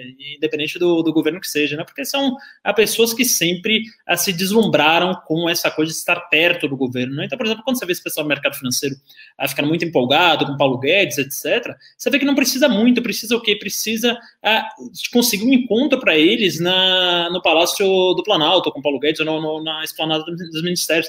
Então, eu vejo assim, vários postando com um orgulho ímpar, assim, o fato de estarem do poder, né? Porque o Brasil sempre funcionou assim. Então você vê assim, é, os traders, né? Entrando naqueles jatinhos e chegando lá em Brasília, tirando fotos como se aquilo fosse é, um negócio é, é fenomenal ali, uma, uma Disneylândia para eles, porque estar próximo do poder no Brasil sempre foi sinônimo de levar vantagem, sempre foi sinônimo ah, de enriquecimento rápido, sempre foi a, a sinônimo desse tipo de coisa. Então, assim, é, são pessoas que não têm o menor compromisso social, não têm menor é, empatia, não têm o menor senso crítico, senso político. Aliás, há muita gente aí que enriqueceu até rápido demais, e ainda durante esse processo só adquiriu dinheiro, mas não adquiriu nada de cultura. E aí é, é, viram esses, essas figuras aí, como Luciano Hang, ah, como, ah, ah, enfim, Joesley Batista, como o próprio Ike Batista, e como uma série de outras pessoas aí que enriqueceram nas custas do Estado, Renan. Muito bem, mas eu sempre gosto de lembrar do filho do Ike Batista, o Thor Batista, né, com o nome desse. Tava dando um rolê, acho que era com uma McLaren, ou era uma Mercedes é, de competição. É Mercedes um McLaren, SLR, é, é uma parceria entre as duas montadoras. E aí ele, ele atropelou na estrada um, um, um, um rapaz estava andando de bicicleta lá, passou por cima do cara tal. Não aconteceu nada pro Thor Batista. O Thor Batista continuou distribuindo seus trovões por aí, junto com seu pai. Aí, Thor Batista, aliás, né, ele deu uma entrevista que para mim foi muito icônica, se vangloriando, né, se gabando de nunca ter lido um livro na vida aos 25 anos ou 30 anos, qualquer idade nesse sentido. Então, assim, é, é, um, é um retrato clássico uh, de grande parte da nossa elite hoje. E é muito louco isso, porque você pega o pai dele, né? O pai dele enganou o mercado, grandes especialistas no mercado de valores imobiliários, gênios, investiram nas empresas do BX, Sim. botaram dinheiro na bolsa e o cara tinha só uma, um PowerPoint. Para ver como o Brasil é. O cara pinta com um PowerPoint, acham ele um gênio, ele distribui esse PowerPoint, todo mundo quer ganhar junto tal, e aí deu merda tal. É o que acontece. Porque o Brasil, no fundo, né? E se a gente for resumir, falar assim, minha visão, aqui é uma coisa muito particular. O que, que eu acho? O Brasil é uma eterna Telex Free. Por que, que os escândalos de pirâmide no Brasil se sucedem sempre? Porque o Brasil sempre está numa Telex Free. O caso nosso da Telex Free é tão louco, porque claramente era um caso de pirâmide, todo mundo sabe o caso de pirâmide, e você tinha youtubers piramideiros ali da Telex Free ganhando dinheiro e ficando famosos no YouTube, aplicando golpe nos outros, e as pessoas iam aceitando porque o pensamento do brasileiro era como é que eu entro nisso aqui para dar um golpe no outro também? Isso aqui me parece um negócio legal. Ninguém tava preocupado, tipo, puta, que, esse cara enganou uns 200 caras nesse vídeo aqui, uns mil, não, ele é tipo, como é que eu posso fazer isso aqui? E esse era o lance. O Telex Free ficou durando e ficou rolando por muito tempo. Então o Brasil é o país do, do Ike Batista, da Telex Free. A gente até vê na cultura americana um pouco disso, tipo, uma, uma certa idolatria, às vezes, por um, um certo tipo de malandro, tipo o, o, o, Fora da Lei e tal, que trabalha os filmes de máfia, né? Aquele filme do Jordan Peterson que. que... Jordan Peterson, não, meu Deus, do, do, Caralho, do Jordan, não sei o que, que é o. Jordan Belfort. Que ah, o, tá. o Lobo de Wall Street. Nossa, Jordan, confundi totalmente. O, uhum. o Jordan Belfort lá, o, o Lobo de Wall Street. Mas isso é muito característico nosso aqui no Brasil. Essa, essa, até porque lá você tem a, isso muito em oposição a uma ética de trabalho, aquela ética protestante que, tipo assim, como se aquilo fosse uma, uma, um escapismo. Nossa, fora dessa minha ética aqui, existe todos esses caras glamurosos no Brasil. Todo mundo meio que quer. Deixa eu entrar nessa Telex Free, eu quero ser igual o Pelé Lanza, que era um, era um cara que andava com uma, com uma Ferrari uh, ganhando dinheiro lá, lá via Telex Free. Eu não, eu não sei realmente, eu, eu acho, assim, aí entrando nessa uma reflexão em cima do que o Ricardo colocou, é, que talvez a gente ainda veja o Brasil como, como uma velha colônia onde vou. É, é, como é que é? Tente ficar rico morra tentando e volta para a metrópole. Que era aquela ideia, né? Minha é. cultura não está aqui, está em outro lugar, meu povo está aqui, tá, eu sou desterrado aqui, perdido nesse lugar. Vou ver o que dá para fazer aqui e, e, jogo que segue. Por isso que eu acho que é um lugar onde as pessoas perdem a moral, não tem senso de comunidade, nada, porque aqui não é para construir nada, aqui é meio que vamos tocar e vamos, vamos e love. E aí eu vejo, agora eu vou fazer aqui até um, né, uma parada que eu, eu vejo o que estão fazendo com o MBL, né? O MBL é um projeto de longo prazo, é um projeto sério. É quando eu vejo, né, é, basicamente assim, perseguição a pessoas que doam para o MBL. Especificamente uma pessoa, né, que é o, o Alessandro Mônaco, que foi preso sob a acusação de fazer lavagem de dinheiro via superchat, né? Nem posso ficar fazendo muitas colocações sobre isso aqui. Eu olho, né, um movimento que vive só de dinheiro privado, ser acusado de lavar dinheiro, né? Sendo que assim, a gente vê instituições políticas da esquerda, da direita, todas incrustadas, fazendo o jogo mais baixo possível. É de você perder a esperança, eventualmente. É assim, você fala, puta, meu, assim, o jogo é montado para você não construir nada sólido do Brasil. O Brasil não tem uma identidade, o Brasil não tem um projeto. Não tô falando projeto nacional de desenvolvimento cirista, mas não ter uma, uma, uma feito para isso. Eventualmente, o Brasil é um país realmente para você se servir como se fosse um, um eterno buffet de fast, de buffet de de comida por quilo, né? É, mas assim, esse, esse problema que você está levantando é um problema real e muito antigo no Brasil e que a nova direita vai ter que enfrentar, né? Basicamente nós vamos ter que enfrentar. E o MBL em si ele está posicionado no tabuleiro de uma maneira muito desfavorável. Por quê? Porque o MBL ele não está junto dos partidos tradicionais. Então, ele não tem a, a, salvaguarda dos partidos tradicionais. Ele não está junto do establishment midiático. Então, quando acontece alguma coisa desse sentido, as notícias podem ser as mais variadas, inclusive com conteúdo muito danoso à imagem do movimento, porque ela não está junto com esse establishment midiático. Ele também não está com a corrente principal da nova direita, que é o bolsonarismo. Então ele também não pode se refugiar no bolsonarismo e não pode se refugiar na esquerda. Ou seja, onde é que o MBL está? Sozinho. O MBL está num enclave muito pequeno com alguns formadores de opinião da direita que são simpáticos ao movimento. Do Andreasa ao Gentili, e que estão gravitando aqui. É esse o enclave. Esse é um enclave pequenininho. Dentro da ordem maior de, de, das instituições, dos grupos, do dinheiro, esse enclave é um enclave muito pequeno. Então, é realmente uma situação bem dramática a do movimento. E vou, vou dizer outra coisa que vai deixar mais pessimista: é não vai mudar. Assim, não, não vai. É isso, isso, isso vai continuar desse jeito aí que você está vendo por bastante tempo. Um, a única maneira de mudar é se o MBL atingir um tamanho que aí você tenha diante de, sabe, um movimento com verdadeira capilaridade, com dinheiro de verdade, tá, com estrutura Aí pronto, aí você tem uma estrutura sólida, aí você fica tranquilo. E aí o movimento começa a meio que se tocar sozinho e vai se desenvolvendo. Só que essa fase, que é uma fase possível, ela está assim bem distante no horizonte. É como se a gente estivesse aqui e essa fase estivesse ali. E a gente tem que andar até chegar nessa fase. Mas até chegar nessa fase, pode acabar. Que é o problema de toda nova direita. Até a nova direita chegar nesta fase, ela pode acabar antes. Não é, não é garantido que há uma sobrevida até ela chegar aqui. Porque muitos projetos incipientes no Brasil nasceram e morreram. Apareceram e desapareceram. Então, é uma coisa que é, é, é um perigo possível. Quer dizer, a nova direita ela pode se prejudicar muito. E isso vai depender muito do destino do governo Bolsonaro. O, o governo Bolsonaro é o, o, o, grande ponto onde tudo isso converge e se amarra. A depender do destino do governo Bolsonaro, ele é um, praticamente um fim da nova direita. Ou a sua redução a um, a um nicho muito pequeno. Isso é uma coisa que eu tenho em vista sempre e que sempre me deixa angustiado. E quase todas as análises que eu faço são expressões dessa angústia. Ou seja, o que eu digo é para que isso não aconteça. É, o, o Drax, assim, eu vou ler, assim, ó, por exemplo, fato real. Vou dar um exemplo do, das coisas que acontecem. É, houve essa, essa ação do Ministério Público, né?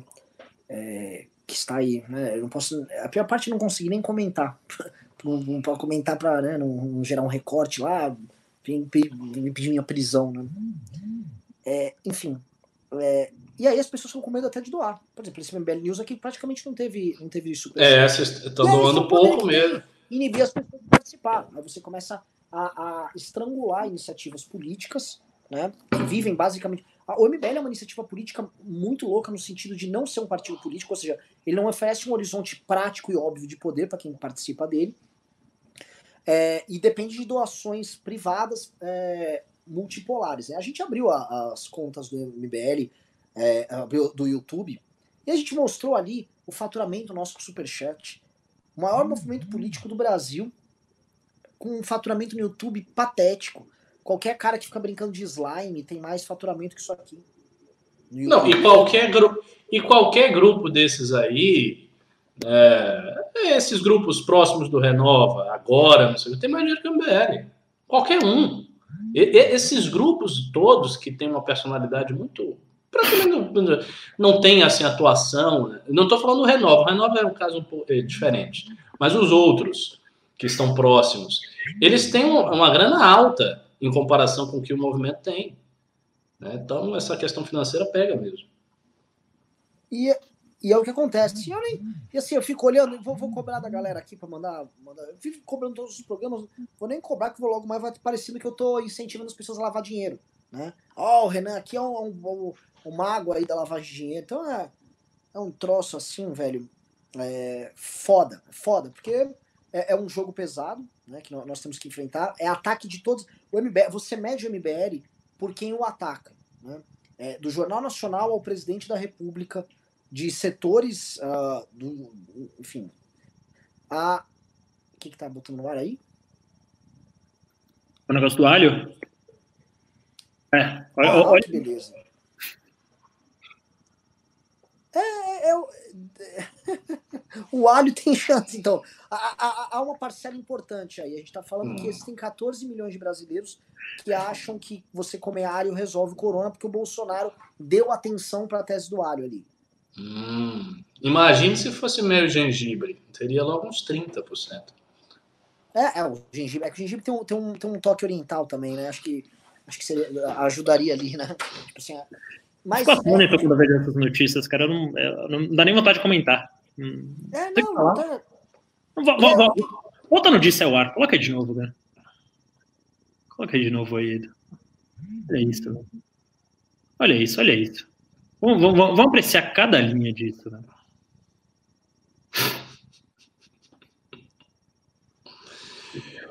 E você vê é. que é o seguinte, esses 18% da, que veio com cloroquina, é, é, que a gente não se iluda, tá? É uma parcela da população é, que acompanha a política via redes sociais, que recebe material por WhatsApp, que esse pessoal não está recebendo recomendação nem do médico dele, nem do prefeito da cidade dele, nem, ele recebe por familiares, chega para ele e ele começa a acreditar. Ele foi ideologizado a isso. Isso bate com os números que dizem que é o que, o re, o que resta. Porque hoje a pesquisa XP mostrou que o Bolsonaro está com 30% de aprovação. Tá?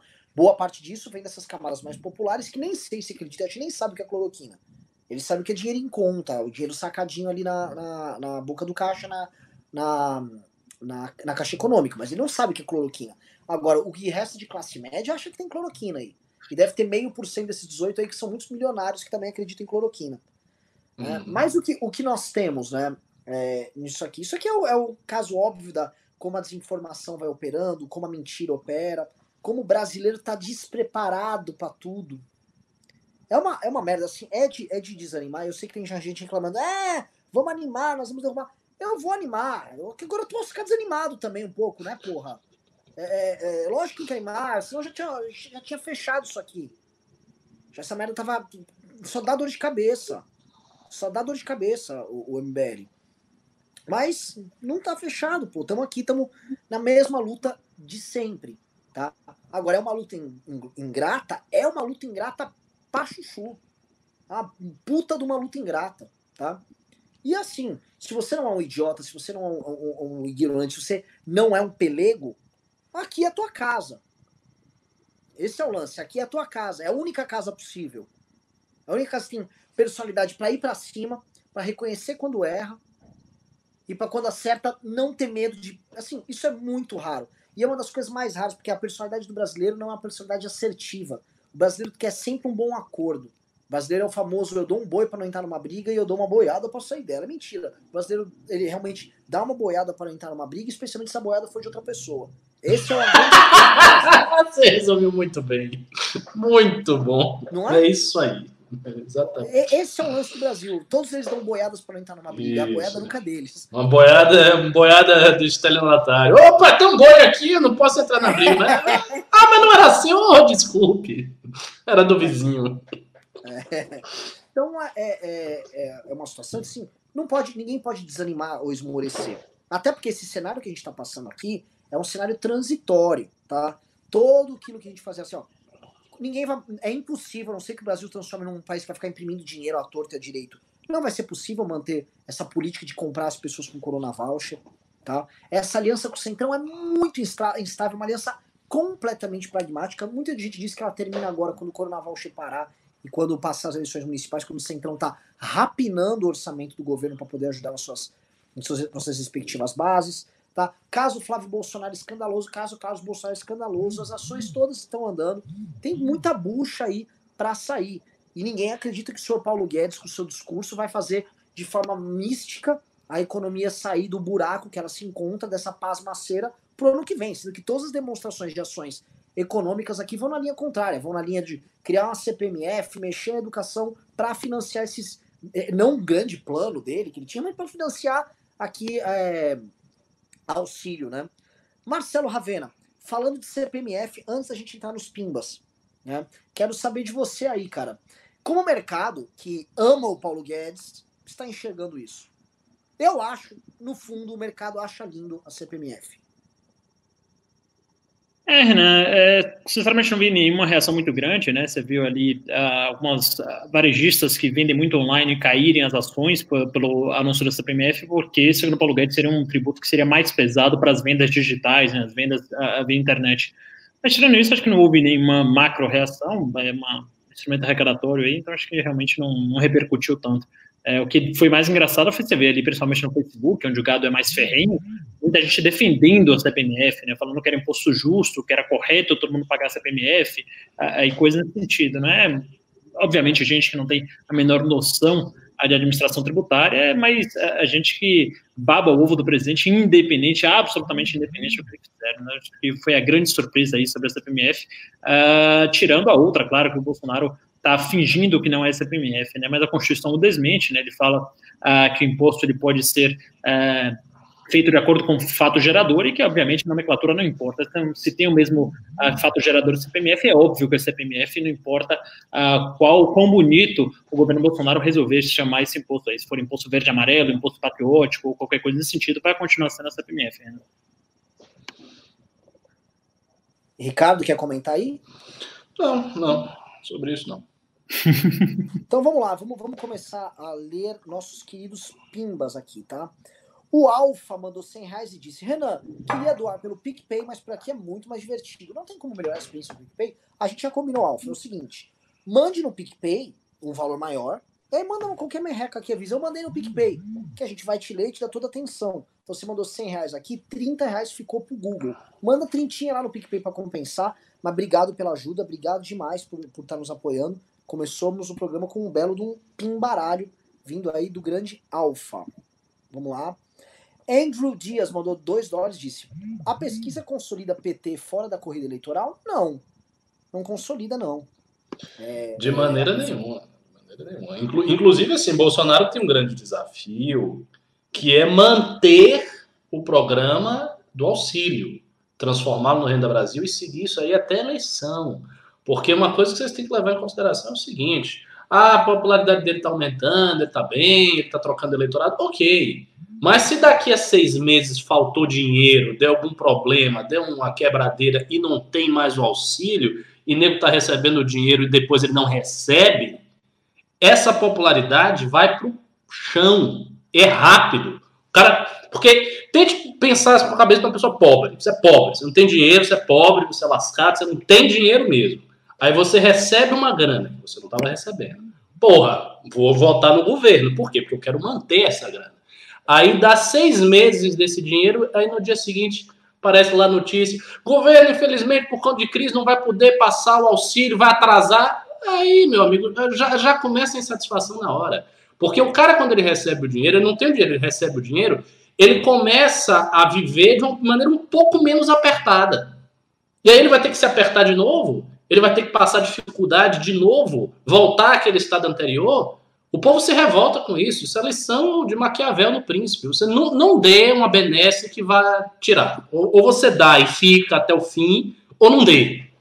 Então, é, esse é o grande desafio do Bolsonaro. Se ele conseguir fazer isso, capturar o eleitorado do Nordeste, ele vem com muita força. Mas eu não sei se ele consegue fazer isso, não. E o PT tem governos que estão bem aprovados nos seus respectivos estados, o que o coloca muito dentro da corrida eleitoral. Ah, vamos lá. Uh, o André Gerberi mandou dois reais disse: Quero notícias boas. Por dois reais? Sim. Por dois reais. Não. Você não terá notícias boas aqui hoje. Hoje não de notícias boas. Tem alguma Dois cem que você vai ter uma notícia boa. Teve aí, as vacinas estão andando, as vacinas contra o coronga estão andando, né? Então, é, de Oxford foi, passou agora na fase 3, já vai para distribuição e deu resposta imune em todo mundo. Ah, é? É. Pô, essa notícia é maravilhosa. Mas quando Sim. isso estaria disponível para aplicar e tal? Um bilhão de doses até o final de 2021. Ah, até o final de 2021. Tá, uhum. então tem muito coronga ainda pela frente. Tem, tem, tem coronguinha ainda.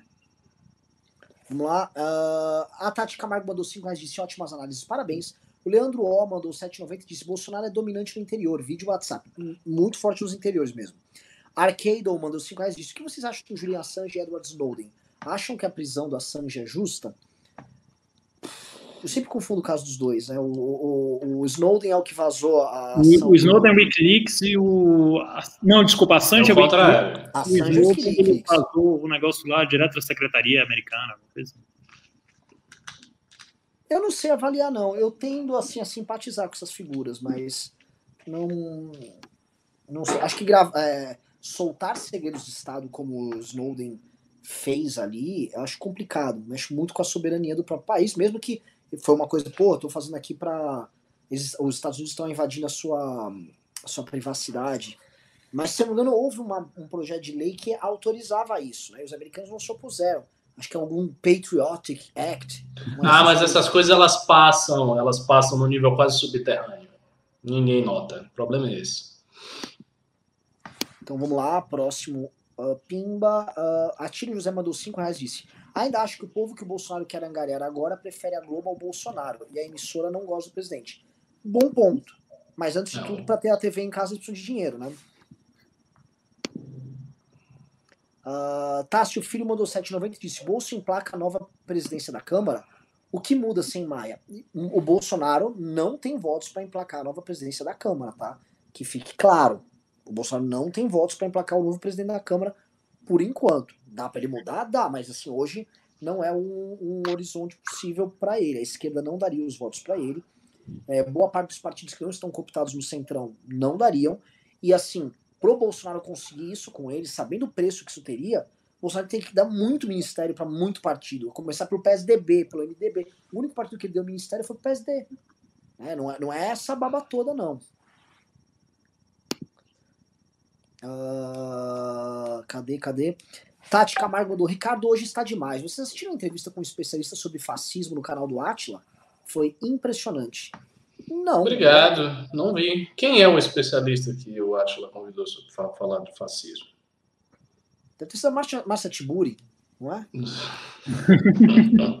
não, se ela elogiou, acho que deve ter sido uma boa entrevista. Vou, vou, vou procurar. Vamos lá. O Thiago Moura mandou cincão e disse: só vamos saber a resiliência do governo Bolsonaro quando a galera souber que o auxílio emergencial terá seu hum. fim. Também acho. Eu acho que se o Bolsonaro não tivesse escutado o auxílio emergencial, ele poderia até estar tá tendo algum tipo de respiro na classe média tal agora, mas ele ia estar tá aí rodando com 15, 14% de aprovação. É. Esse auxílio emergencial foi a salvação da lavoura para ele. Vamos lá. Uh, Luiz Carlos Salles mandou 10 reais e disse: Cloroquina e Paulo Guedes são vestígios do pensamento mágico. Não entendem que a riqueza que transforma é o povo culto e não o solo. Elite rastaquera. O que você tem a dizer? Concordo, concordo plenamente. É, todo mundo quer uma bala de prata fumar, é um negócio quase religioso, né? E coloca esses totens, que é cloroquina, Paulo Guedes, coisas desse sentido. Sérgio Moro, em certa medida. Pois é, e esse é o problema do humorismo, né? E como é que eu vou agora falar mal é, do, da alternativa humorista, né? Nem fala nada. Porque é o seguinte, é uma turma. Eu, eu às vezes começo a olhar, né, achar que você ficar. O, o feiticeiro que repete o mesmo, o mesmo truque o tempo todo, achar que ele vai funcionar o tempo todo. A gente viu agora o surgimento da Lava Jato eleitoral. Eu nem sei o que é uma Lava Jato eleitoral, mas agora tá tendo vários eventos. Assim, a Lava Jato ressurge das cinzas, né? Uhum. Eles acham que, que vão ficar prendendo os caras aqui, as pessoas vão idolatrar o morto? Não acho, tá, pessoal? E eu acho que isso vai trazer mais problemas para a própria Lava Jato. Para a ideia dela, essa ideia do tipo, vou sair punindo e aí as pessoas. Não, não é tão simples assim. Eu vou dizer uma coisa: esse clima já acabou. Ele acabou. Acabou, acabou, acabou, acabado. E tinha esse clima na época das manifestações, impeachment. Aquele ano, não tem mais, já era. A Lava Jato pode prender quem for. Aconteceu isso com Serra, aconteceu isso com Alckmin. Quem é que falou alguma coisa? Se fosse naquele período, se surgisse essa notícia do Serra, de propina, nossa, a gente ia ver coisa, era a gente querendo fazer manifestação, era live de tudo que é canto, sabe? Eram vários canais com bolsonarista também no meio falando. Outra coisa, o clima de hoje é completamente diferente daquele clima que a gente vivenciou no impeachment. Quem viveu aquilo viveu, quem não viveu não vive mais. Vamos lá. Uh... Caramba. Uh, Marisa Riga mandou 3 mil ienes, muito obrigada. Thiago Moura mandou 5 reais disse: Paulo Guedes era o bastião do liberalismo austríaco, agora cria estatal. Imposto, aumento do gasto público, blá blá blá. O liberalismo brasileiro pegou o corona e está no TI? Bom ponto, viu? Porque é o seguinte: o, Brasil, o liberalismo brasileiro era um trend em expansão. Isso é inegável. Ele entrou no debate público a ponto do termo liberalismo passar a ser disputado. Né? Inclusive nos Estados Unidos você tem muito esse debate. Não, não tem esse debate, não existe esse debate. Não. Os democratas são considerados pelos conservadores liberais. Né? Nos Estados Unidos, o termo liberal ele tem essa, essa conotação, ele não está em disputa. Aqui houve um princípio de disputa, a meu ver. Mas já largaram, tipo, por exemplo, a turma do Ciro quer mais que liberal se foda. A gente não é liberal, não. Não tem essa história de liberalismo, não. É, é, mas acho que hoje o termo liberal, hoje ser liberal, né, é, tá complicado. Uh, Luciano Nascimento mandou 5 reais disse: Avisa o gado que é vergonhoso fazer meme da Globo dizendo que é hora de perdoar o PT, mas replicar postagem do Bob Jeff denunciando corrupção. É, cara. A gente imaginava que, assim, eu achava certamente que as pessoas não iam ser tão contraditórias com a ação hoje. A contradição ela, é, ela é realmente muito patente. Hoje você pega pessoas, por exemplo, aí eu te perguntar, Ricardo, você tem contato com essa galera bolsonarista. A galera realmente está pagando pau pro Roberto Jefferson? Está. Agora sim, é menos também do que a gente pode imaginar. Não é que o pessoal acha que ah, Roberto Jefferson virou o conservador, grande defensor.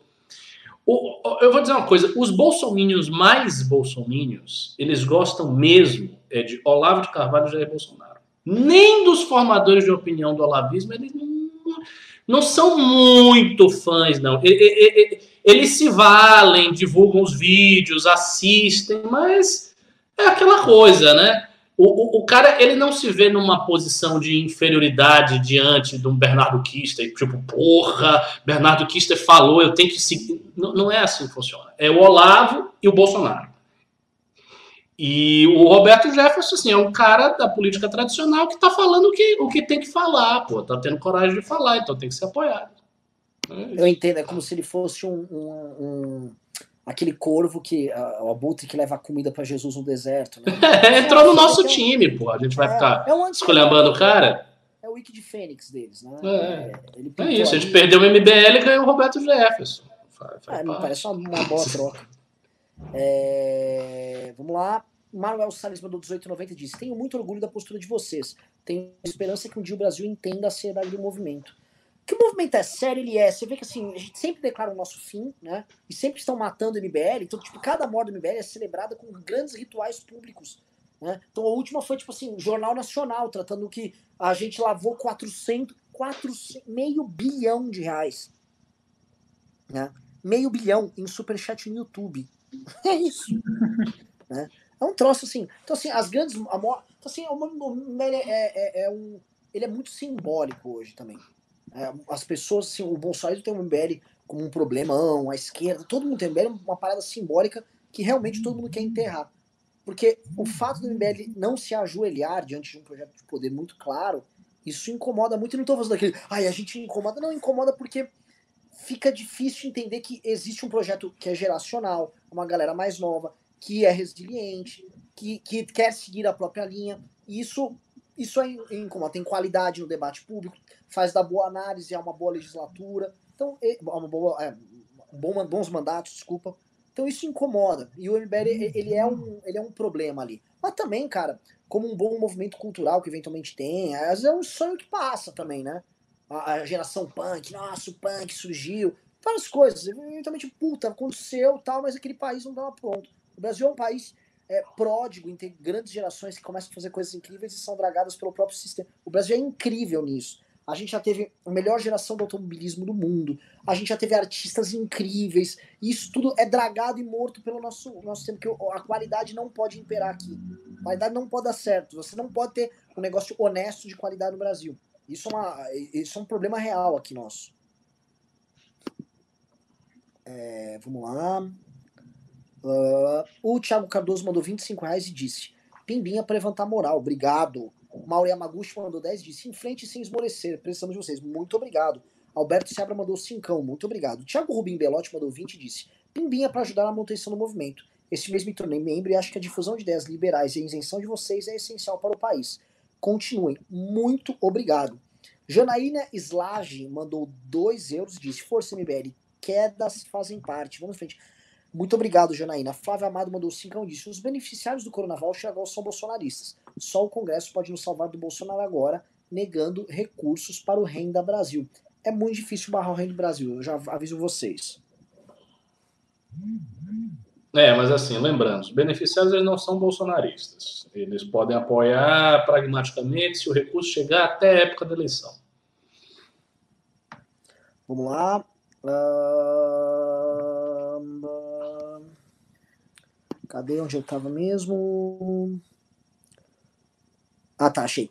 Plogico One mandou 5 reais e disse: Amídico médico pneumo disse que a maioria deles usam cloroquina porque funciona. Mudariam de opinião se o discurso de não usar faz sentido, mas a prática é outra? Como é que é?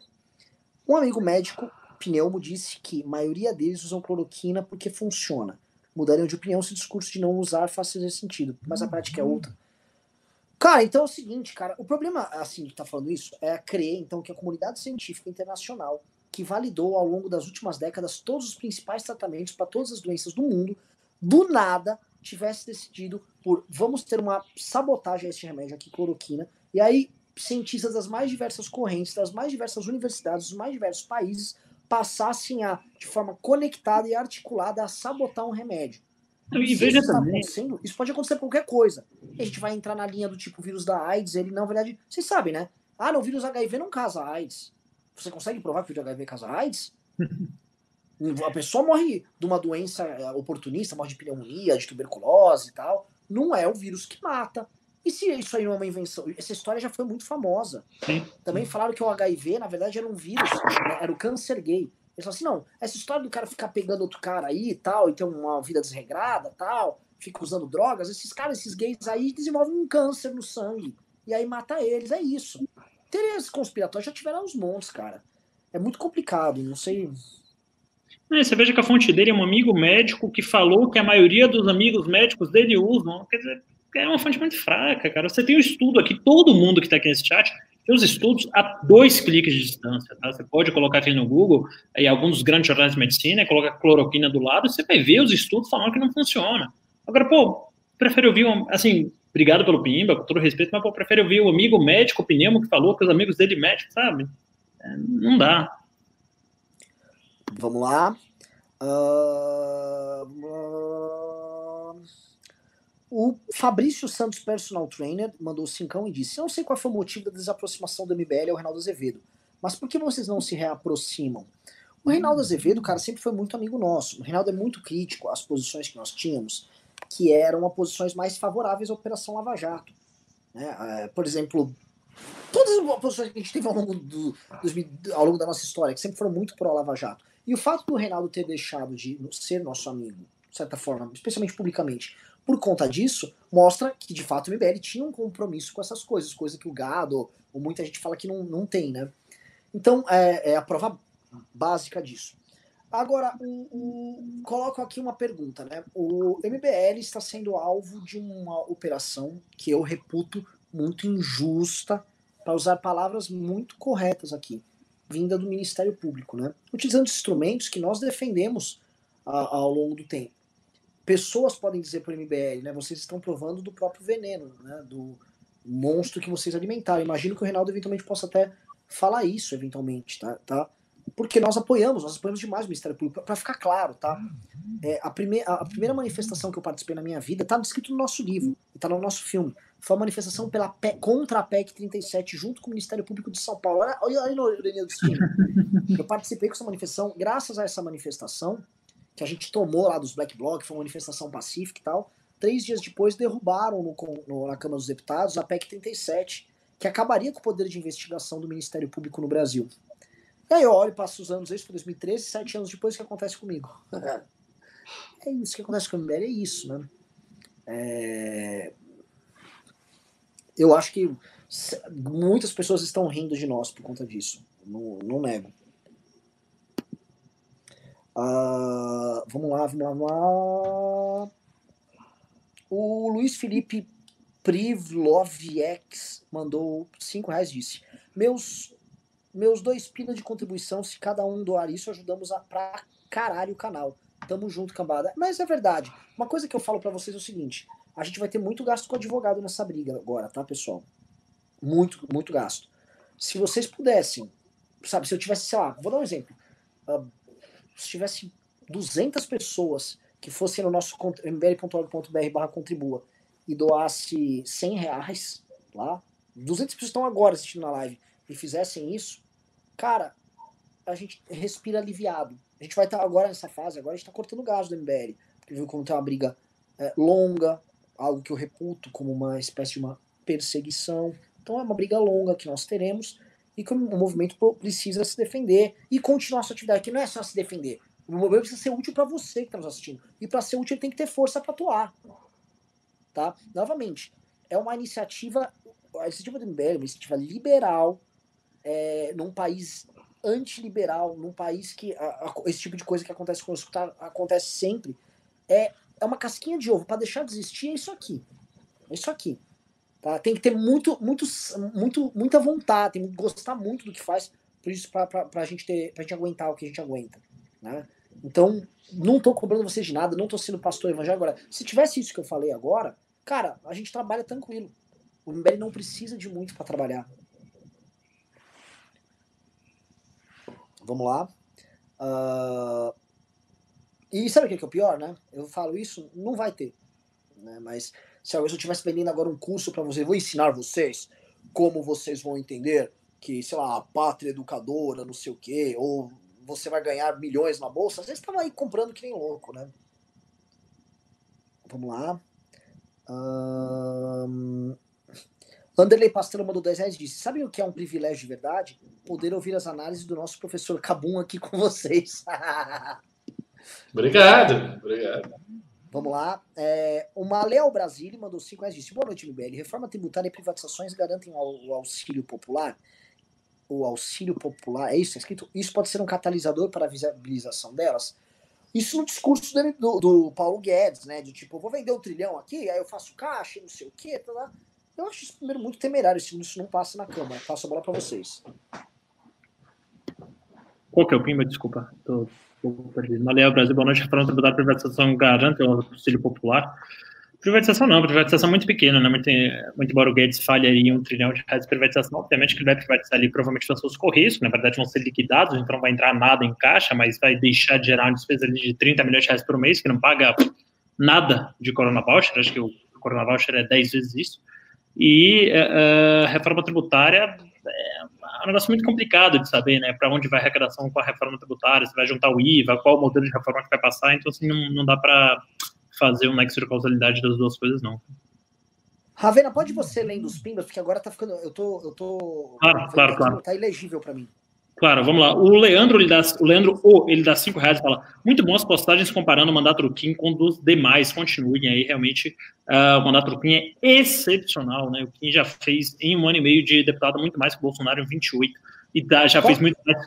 É, Posso fazer um merchan do Kim? Por favor. Eu tive. Eu não, isso aqui não é uma crítica que eu tô fazendo pelas costas, porque eu falei com o pessoal do ranking dos políticos, aquele site que muita gente usa de referência, que da MED tem um ranking, tem a lista dos melhores parlamentares e tal e que eu achava, eu reputava o, a, o posicionamento injusto. E eu passei para eles por quê? E por que eu considerava injusto? Porque ele não mede a produtividade do parlamentar. Ah, ele gasta pouco, ele tem uma qualidade de votar bem, eles atribuem pontuações. Acho que atribuem pontuações também para atribuem para assiduidade, não sei o quê. Currículo, eh, se o cara tem diploma ou não, tal, o que eu já acho questionável, porque isso não quer dizer que vota bem. É, e, e mais, mais algum detalhe que estou esquecendo. Faltas, umas coisas assim, né? Isso. Pois bem, o, qual a principal das atividades do parlamentar? Né? É, é aprovar coisas e ser influente, representar bem aquele nicho de população que ele, que ele representa. Então, um, barrar coisas. Dois, uh, apresentar projetos. Isso conta um pouco, sim. Mas onde ele é mais efetivo é na apresentação de relatórios. Por quê?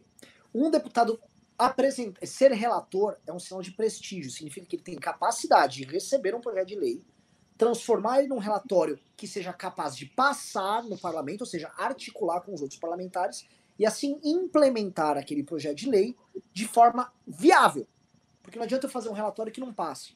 E ninguém vai pedir para você ser relator, sendo que você não vai conseguir também tornar aquilo palatável. Então, um parlamentar que consegue apresentar muitos relatórios é um parlamentar que conseguiu criar leis que passem e que interfiram de forma real na sociedade. Então ele é um bom parlamentar. Ah, pode falar, pô, mas esse, um cara que está na mesa diretora da Câmara, ele não é mais influente? Sim, mas como é que você vai dar uma pontuação pro cara por isso? Eventualmente até dá, mas não é exatamente a forma mais é, clara e objetiva para você ter um algoritmo trabalhando. O relatório, sim. Quando a gente pega, por exemplo, tem alguns caras do Novo que estão lá, lá, em primeiro, tem um lá de Santa Catarina e a Adriana Ventura, estão sempre em primeiro e segundo, né? E eles, pô, lógico, eles economizam e votam direitinho, mas se você perguntar para a maior parte dos parlamentares da Brasil, eles nem conhecem quem são esses dois parlamentares do Novo. Com todo respeito a, a eles, eu gosto deles, tá? o Gilson e a, e a Adriana Ventura. Com todo respeito. Por quê? Porque nesses critérios aqui, você pode ser pouco produtivo. Ah, mas se eu participo lá. Tá, mas você não influencia. Quando você pega o Kim, você pega os gastos de gabinete que tem e divide pelo número de relatórios aprovados do Kim, acho que dificilmente vai ter algum parlamentar que chegue sequer perto do Kim sequer perto. Um garoto que no primeiro ano dele entregou 31 relatórios aprovados. Não é projeto dele. Ele até teve projeto dele aprovado. Relatório, projeto dos outros, que eles confiaram a ele a capacidade de fazer um relatório e isso passou. O, a Carla Zambelli é zero, pra vocês entenderem. Então, assim, o Kim aliás, é uma ele fez um, ele aprovou um projeto de lei, aliás, um projeto muito útil, né? Enquanto o Bolsonaro, em 28 anos, ele só aprovou o projeto lá da fosfetalamina, né? Que era a cloroquina dele na época. Uh, o Kim ele aprovou um projeto de lei que faz uh, com que a duração das receitas de remédios controlados eles sejam estendidos durante a pandemia, né? O que é que isso significa? Que as pessoas não precisam ficar indo em postos de saúde se expondo a pegar o vírus para ficar renovando receitas, que é que acontece muitas vezes, né? Então, ali você tem uma velhinha que tem um remédio que ela toma para diabetes há seis anos, e aí não vai precisar ficar indo no posto de saúde para pegar receita, né? Às vezes pessoas que têm depressão, que têm ansiedade, esse tipo de coisa, não precisa ficar indo lá para ficar trocando receita. Então sempre foi um projeto muito útil para a população. É um projeto que, obviamente, não faz barulho nenhum, por quê? Porque não é contra travesti, porque não é contra, é, é, é enfim, é esse tipo de coisa que os bolsonaristas gostam de fazer, que é só barulho. Né? Então, além de fazer isso tudo que você faz, ele faz um mandato muito sério, um mandato muito propositivo, um mandato é, é, de pautas muito profundas, que pautas que de fato melhoram a vida do brasileiro, não essas coisas que, tipo, sabe, ah, eu não quero que travesti jogue bola com, com a mulher, ou não, sabe, essa bobajada aí do bolsonarista. Não à toa, o Kim é uh, com 24 anos de idade, relator de um dos projetos mais fundamentais para que o Brasil saia da pasmaceira, que é o licenciamento ambiental, Sim. que atrapalha diversos setores ao atual status de burocracia e que, se não for resolvido, é uma das vezes que o Brasil não recebe investimentos do mundo todo. Então tá com ele lá, resolver a questão meio ambiente e desenvolvimento. Como tratar esse, essa, essa coisa que às vezes é dicotômica, né? E ele tá tentando, tá tentando construir e tal. Enquanto ele faz, você vê lá, ó, é Ricardo Salles pra cá, é Bolsonaro pra lá, é Mourão pra lá, só fazendo caca. Vamos lá. Ah, tá. Uh, vamos lá para o próximo Pimba. É o Saulo Mar... Manriquez, ele dá 19 reais e fala: Por falar em vacina de Oxford, os bolsolavistas já estão espalhando que ela está sendo produzida a partir de células de bebês abortados. É, isso aí poderia ser um pimba maluco, mas não é, porque eu recebi aqui num grupo, inclusive uh, um grupo uh, da família, né? Tem pessoas mais velhas, é, de um site chamado Estudos Nacionais, que foi o mesmo que denunciou ali a suposta rachadinha do Arthur e que denunciou que o Arthur teria funcionário fantasma, agora está denunciando uh, que essa vacina aí de Oxford é feita a partir de células de bebês abortados, né? Então, ali é, é realmente o nível dos bolsonaristas, o nível do debate político bolsonarista é esse, e, enfim, acho que não vale nem ficar perdendo tempo aqui com esse tipo de gente, porque é uma desinformação tão maluca e quem está aqui com certeza não cai nesse tipo de coisa. O Jeca Tatu, ele dá 50 reais, muito, muito obrigado, Jeca, seu dinheiro sempre muito importante, principalmente em tempo de pandemia, então agradeço mais uma vez, e fala, força pessoal, não desanimem, as coisas mudam muito rápido no Brasil, estamos numa situação de exceção e as coisas vão melhorar, abração, e aí traz a Renan Santos uma mensagem de otimismo, Renan, aliás, muita gente aqui nos comentários, até no WhatsApp, falando que você está muito deprimido hoje, excessivamente deprimido, estão com saudades do Renan, né? eufórico, ainda que para xingar o Bolsonaro, Renan. Então fica o recado. Quer comentar? Não, só agradeço, pessoal, mas é o seguinte, é uma, é uma cruz muito grande para ficar carregando, viu, cara? É ataque à minha família, é meus amigos, é um movimento que faz parte. Aí você vê brasileiros se vendendo por qualquer coisa, você vê os, os, vagabundos, os oportunistas ganhando dinheiro, falando merda. Você olha e fala, cara, vale a pena. Aí eu tenho que ficar pedindo pimba. Ainda peço pimba que eu, nem é por mim, é pro movimento e ainda vou uh, chamo isso de lavagem de dinheiro. É. é Bom, o Heitor, ele dá. A... Ou oh, não, desculpa, o Heitor, não. O, é... Opa, o Heitor não colocou o nome aqui da pessoa que deu, o Heitor é o cara da produção, mas alguém perguntou aqui: o Constantino já passou vergonha hoje?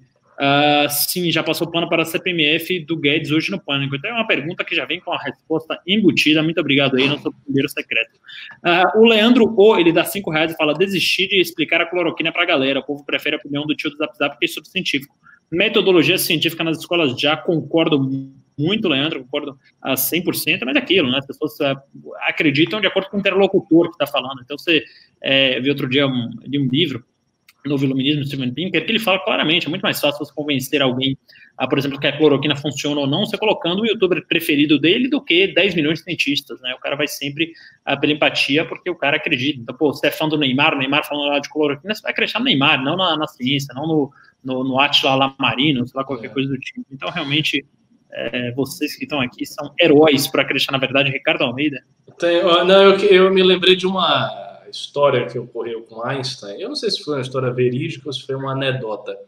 Einstein, vocês sabem, era um cientista judeu e na época do nazismo se produziu um documento cujo título era o seguinte: 100 cientistas contra Einstein para derrubar a teoria da relatividade. Aí ele disse o seguinte: por que 100?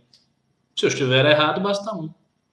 Então, o que interessa na ciência é a evidência e o trabalho feito, a pesquisa, a solidez. É isso aí. Uh, o, vamos lá, o, o, a Tati Camargo ela dá dois reais e fala: Jason Stanley, professor, filósofo, professor de Yale. Ah, eu, eu, eu vi aqui quem é. Ele tem uma tese, pelo que eu, que eu vi aqui, que eu não concordo muito, que é a tese de que esses movimentos contemporâneos eles são fascistas. E aí eu sugiro dois especialistas também no fascismo que têm a tese contrária. Emílio Gentili e Michael Burley. Procure esses dois autores aí. Você vai achar umas entrevistas deles, livros, é bem interessante. Vamos lá, o Flávio Schmeil, ele dá 5 dólares. Obrigado, Flávio, muito obrigado. E fala cana e nós. Aqui é vodka com tubaína tutti-frutti. obrigado pelo pimba jocoso, Flávio Schmeil. O nosso primeiro com Tomás, aí Maleia Brasil, muçulmano, como nosso professor Ricardo, dá cinco reais, fala: vocês pensam que a escolha de agir institucionalmente de alguma maneira ajudou a isolar a MBL? Nem velha política, direito, nem nova o bastante? Renan Santos, a pergunta é para você na medida aí. É, mas é a nossa natureza. É igual o Bolsonaro é, quer falar nióbio e coisa. A gente, quer, a gente é assim. Acho que a característica central é assim: ah, dá para ter um outro MBL? Então seria uma outra coisa e acho que até as pessoas teriam que ser diferentes. Então a gente pode trocar assim o núcleo nacional do MBL para uma turma nova. Porque a gente, um, o MBL, diferente dessa turma que é ah, nova política, a gente gosta de política, a gente acredita em política. Esse é o primeiro ponto. Dois, o MBL não representa. E, e é difícil assim. Ah, então por que você não faz um estilo institucional velha política? Porque não pode. Se fosse assim, ó, eu. Ô, MDB, eu quero participar do tipo vocês. Não, por que, que você deveria? Não é assim. As portas sempre são fechadas, então você vai ter que entrar no jogo de alguma maneira. O, o as pessoas. É, é, eu entendo o seu ponto, mas o seguinte, eu não vejo outro caminho além desse. Se comunicar, ser jovial na linguagem, aproximar as pessoas e também é, respeitar a institucionalidade. A não ser que, sei lá, puta, vamos partir para um movimento revolucionário e tal. Será? Não sei. Não, o MBL não tem, não tem estilo de movimento revolucionário não daria certo. Vamos lá, o Lucas Braga, ele dá dois reais e fala: Bozo roubando voto do PT em 2022, Moro versus Bozo no segundo turno, essa análise para Ricardo Almeida. Não, eu acho que é impossível Moro e Bolsonaro no segundo turno. Impossível, impossível. Ou é um ou é outro. O segundo turno vai ser uma das figuras aí com alguém da esquerda. Com certeza. Você tem um, um segundo turno do presidente com cara de centro-direita e a esquerda não tem voto nenhum, o pessoal foi derrubado pra, praticamente cenário para mim é impossível. Eu fiquei refletindo, Ricardo, é, até conversando com alguns amigos. É, por exemplo, o Moro eu acho que é derretimento daqui para frente. Eu não vejo o Moro como alternativa. O Mandetta, ele é uma coisa do. Ele vai ser uma coisa cada vez mais do passado. Isso um amigo me falou. Renan, as pessoas, quando olharem pro Mandetta, vão lembrar de um período muito ruim que foi esse é, é. E não, ele não vai trazer boas memórias. Ele vai trazer memórias ruins. As pessoas querem uma, uma utopia para acreditar, uma coisa e Concordo. não é isso que ele vai trazer. Ó, oh, eu sou o cara que podia ter feito. podia ter contido aí as mortes, mas não contive, né? Não contive, da vida. Então ficou por isso mesmo, tá? Mas volta em... Não vai ser. E o problema é que é o seguinte: a partir de dezembro, a gente vai ter um ano para construir alguém. E uma alternativa, e uma, e uma quase utopia. Quem? Um ano só. Um empresário que está bombando, que está conseguindo responder à crise de uma maneira inteligente e não desumana. Um um entertainer, um formador de opinião, um, um governador de grande sucesso, nenhum nome pinta. Quando o nome não aparece tão fácil, é porque não tá fácil.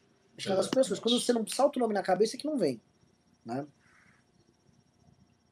É isso aí, o hater do Renan, ele dá 10 reais e fala bolos com 12% e mamãe chorei achando que vai ganhar a prefeitura. Muahahaha. Vocês estão certos, a MBL sempre foi um nicho e sempre vai ser pequenos. E assim vocês morrerão. Pena. Caralho!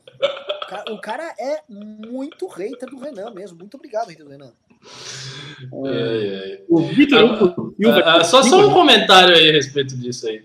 Olha só, se você é um esquerdista, ok. Mas se você é bolsonarista, não se iluda, não. A minha análise sobre a dificuldade de, de continuidade da direita é sobre a nova direita como um todo. Não é a MBL, é todo mundo junto.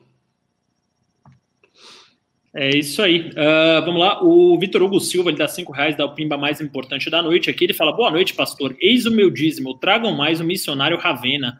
Muito obrigado, Vitor Hugo Silva aí. Ele deve ser de alguma das igrejas de adoração ao nosso Deus Senã.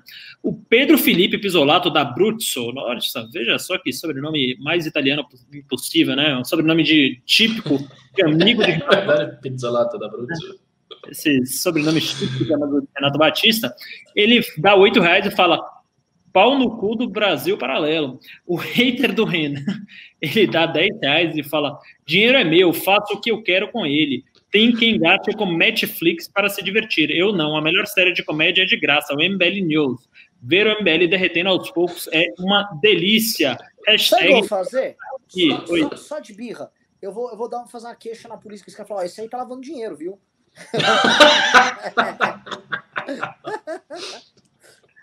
O Leandro Ó, ele dá 10 reais e fala: faça um vídeo explicando essa questão da relatoria de projetos, demonstra a importância do Kim dialogar e vai desmascarar diversos parlamentares que estão só gritando que não tem produtividade nenhuma, Renan Santos.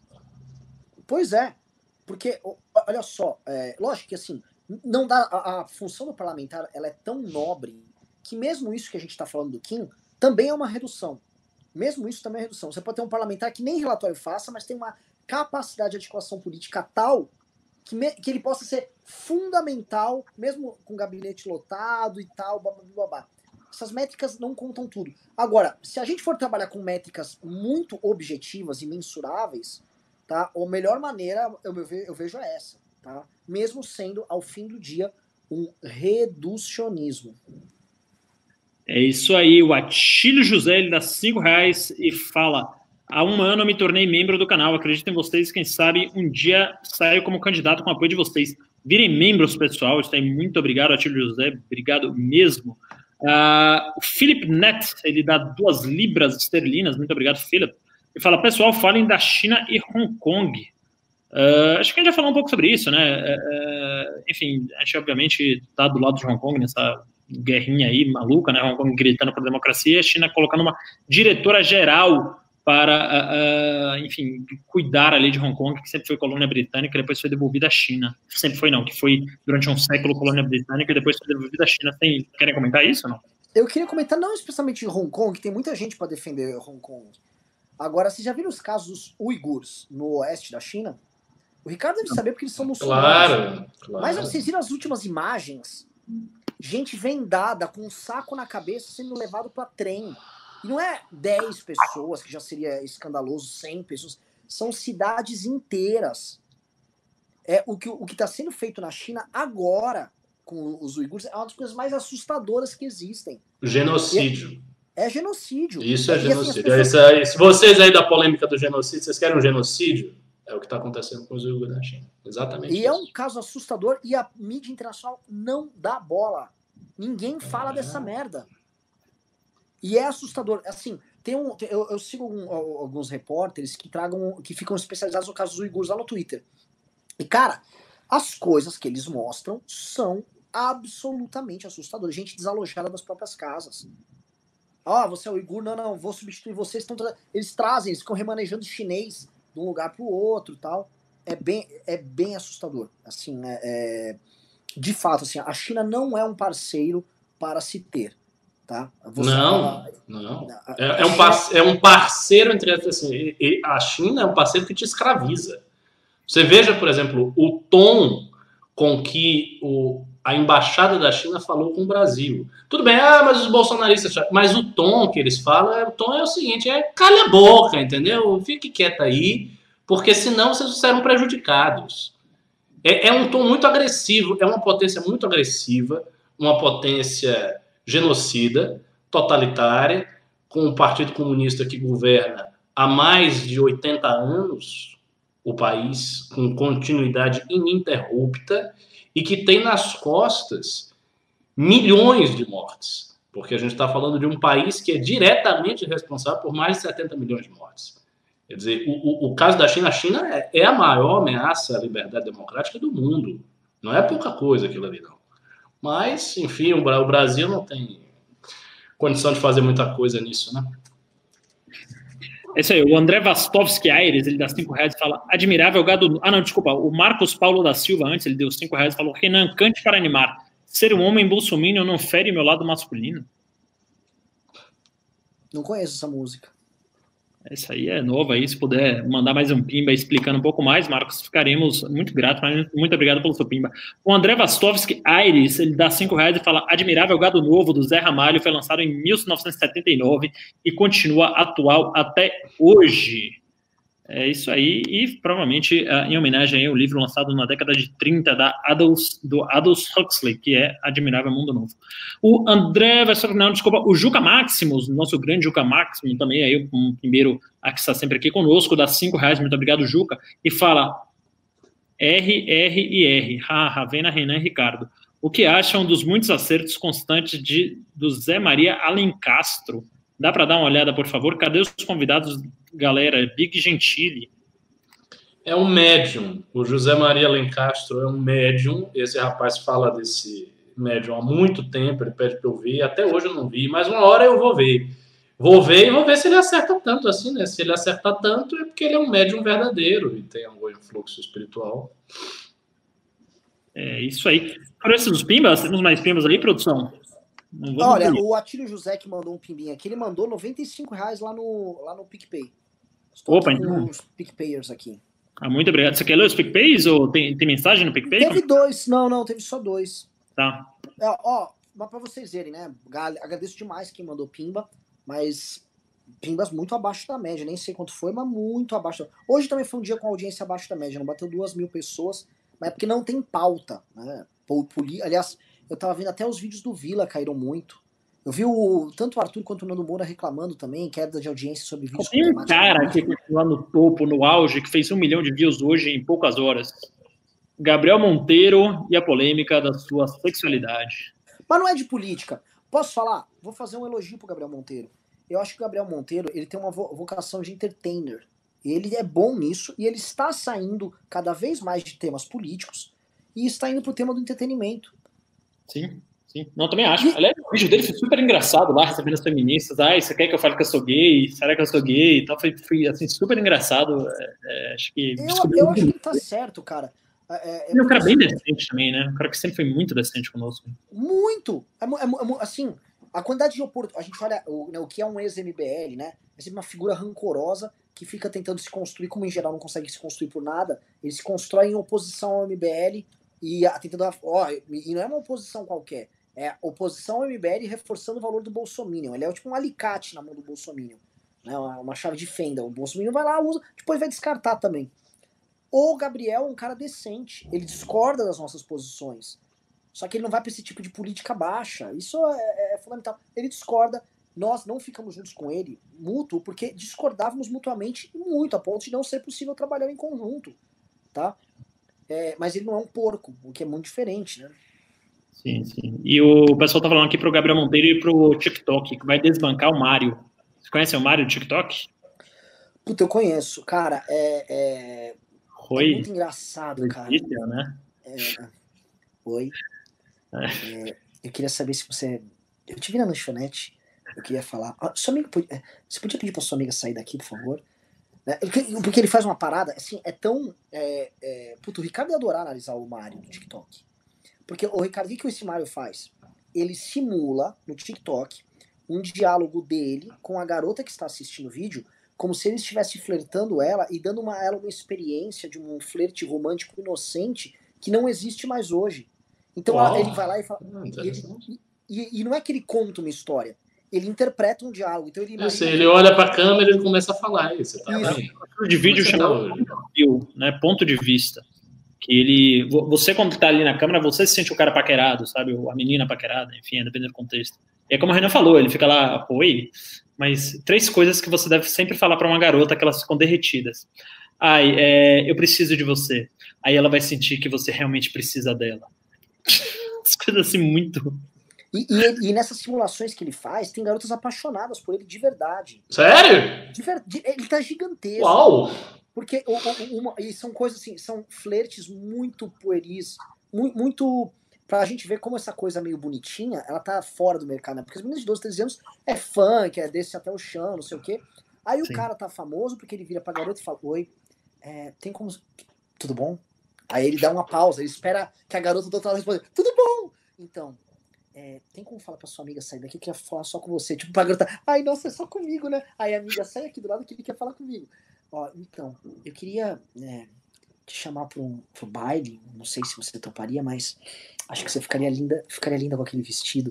Aí ele dá pausa pra garota imaginar o que ela responde. O cara é um gênio, eu nunca vi esse tipo é, de Mas eu acho isso um pouco assustador, pela descrição que você tá dando. Óbvio que é, não, é assustador. Porque me lembra para as mulheres, me lembra que é, parece um produto para as mulheres que é um produto que tem para os homens há muito tempo, que é aquela menina bonita que fala com o cara, só que ela não está falando com o cara. Ela tipo, ela não está falando com ninguém. Ela está falando com um sujeito genérico, um sujeito indeterminado. E aí o cara acha que está falando com ele e fica apaixonado. E segue a menina e paga dinheiro para ver a foto da, da menina. Tem, tem um bocado essas essas gamers também, tem umas ah, meninas que, que são assim, para. É. Eu acho isso uma coisa muito estranha. Assim, me parece um. Não sei, um, um, um, um, tipo de experiência vazia proporcionada pela tecnologia. E, tipo, não tá rolando nada. Se a menina quer uma experiência real de paquera, ela tem que conhecer uma pessoa real que sabe quem ela é, que tá paquerando ah, ela. Não, não, senta, no, senta aqui na vara, vagabunda tal. Ela quer, porra, um cara igual. Não, não, não, é, não é todo mundo que chega e diz, oi, senta aí na vara. Também não é. Não assim. adianta. Não, não exagere. Um cara igual a Mário, Mário Júnior não tem, cara. O cara já tá com 2 milhões de seguidores, 20 milhões de curtidas no TikTok, é o maior fenômeno do mundo, e foi humilhado no programa Pânico na TV, né? Não sei se vocês viram essa polêmica da semana. É, mas, assim, o, o, é muito interessante, assim, agora entrando, saindo um pouco da política, o programa tem que terminar logo mais, vai bater duas horas, mas eu acho esse caso do Mário interessante. Isso tem que ser, assim, o Ricardo tinha que fazer uma, um ficheiro analisando isso. Posso fazer, mas eu não quero ter essa rede TikTok, não. Eu já não, tenho rede social demais. Me manda os vídeos aí, alguém me manda os vídeos desse é. sujeito e eu faço. Não, mas tá tudo no YouTube. Assim, é, o cara é um fenômeno. Porque o lance todo, assim. Aí o cara disse o que é waifus, é isso mesmo, waifus. Negócio ah, esquisitíssimo. Não, que isso? É, eu, eu acho, é essa coisa japonesa, da menina que finge que tem alguma coisa com você e os caras acreditam e ficam apaixonados. Ficam...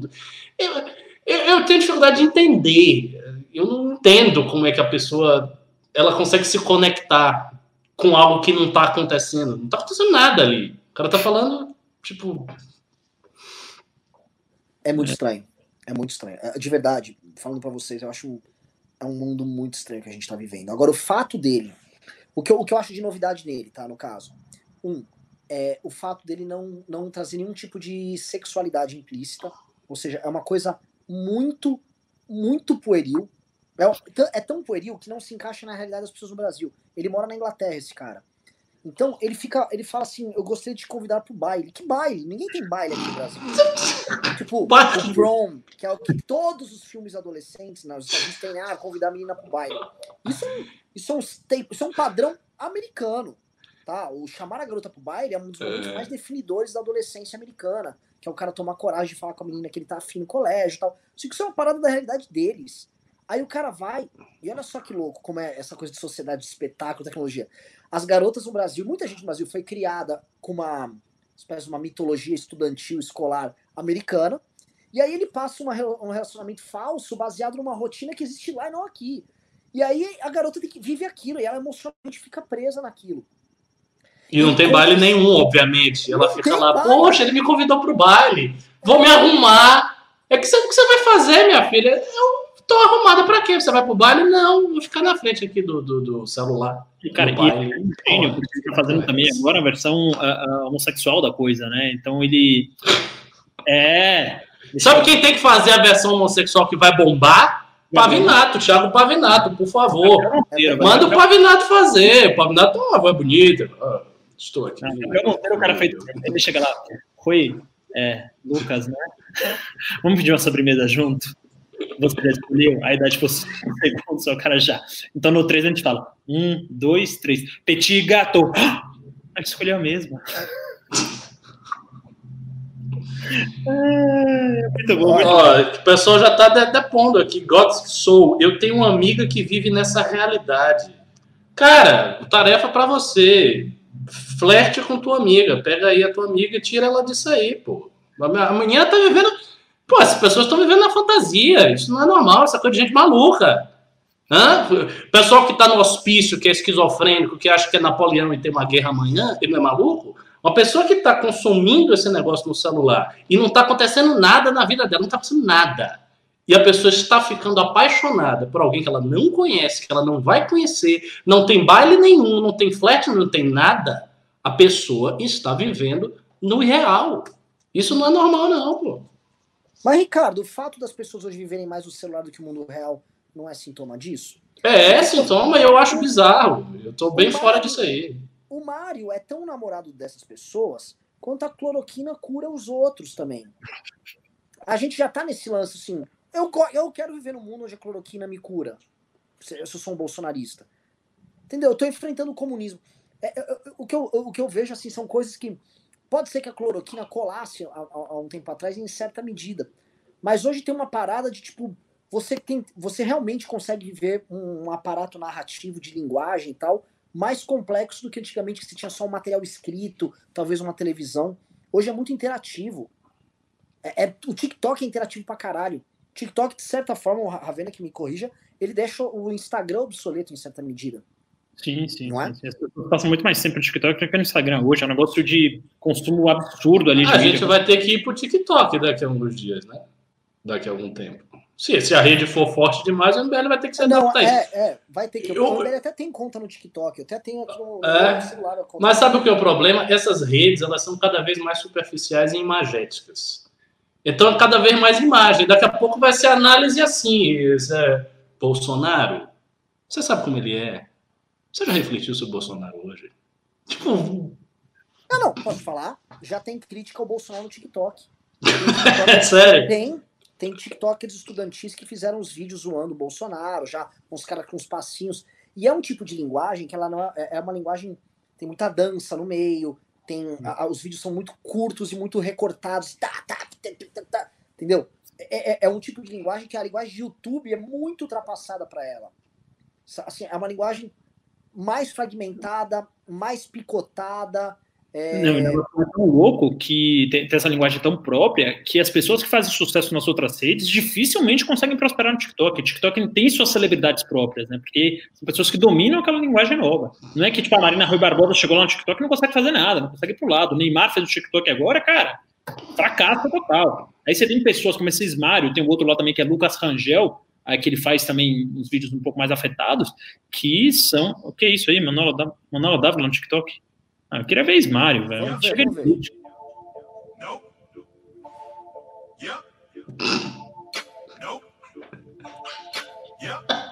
Isso é muito ridículo. Tem um certo tipo de, é, é, é tipo de pessoa que não, não domina a linguagem TikTok e tenta ali fica um negócio tosco. Agora coloca um Mario aí pra, pra galera ver que é um. O do Mario sim, eu tinha é, é, A única coisa que eu vi no TikTok é as meninas bonitas dançando, só isso. As meninas gatas dançando, nunca vi isso. Óbvio. Vendedor de ação picareta. Isso já tá, já tá explodindo no TikTok. Conheça agora cinco ações que vão te deixar muito rico. Zoom. Primeira ação. Aí começa. Cara, é e um uma negócio. Coisa que é, é, é, uma linguagem TikTok também, que é bem, é bem interessante, que é, é, assim, é uma coisa que tem muito que tipo, sabe, tem um casal andando de jovens, aí eles esbarram numa menina. Aí o cara uhum. vai lá e pega a menina no chão. Aí... Eu não sei qual é a graça disso aí. No chão? É, tipo assim, tem um casal. Aí eles hum. esbarram, uma outra menina tá passando assim, tá vendo o casal? Ela cai. E ela cai. Aí o cara vai, pega e levanta. Aí a menina dele fica brava.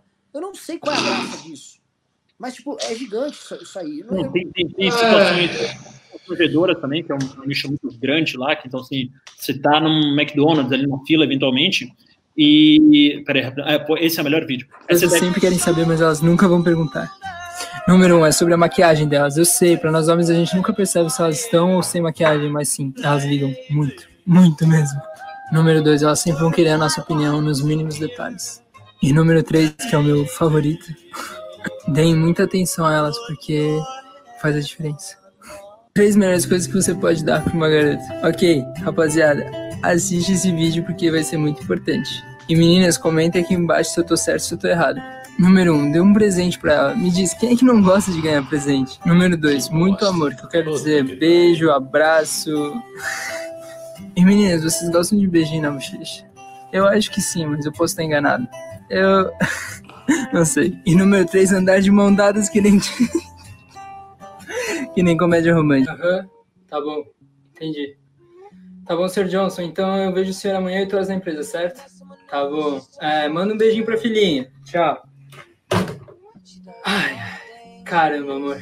Eu juro por Deus que essa empresa não seria nada se não ajudasse tanto esse cara. O dia hoje foi tão cansativo que eu nem tive chance de falar com você, de olhar pra você. Você tá linda. É, então, tá com fome porque não tem nada pronto. Tá a fim de sair pra comer? Sim. O que, que você quer comer? Pastel? Vamos. Ana, como é que você tá? então, tenho que te fazer uma pergunta. Você pode pedir para sua amiga sair? É, desculpa, é uma conversa particular aqui. Obrigado. Então, você sabe que o baile de primavera tá chegando, né? E eu gostaria de saber se você queria ser o meu par e a gente pudesse junto, porque se você for comigo e eu for com você, a chance da gente ser o melhor casal do baile é muito grande. que me diz, aceita? Te pega, aceita. Tchau.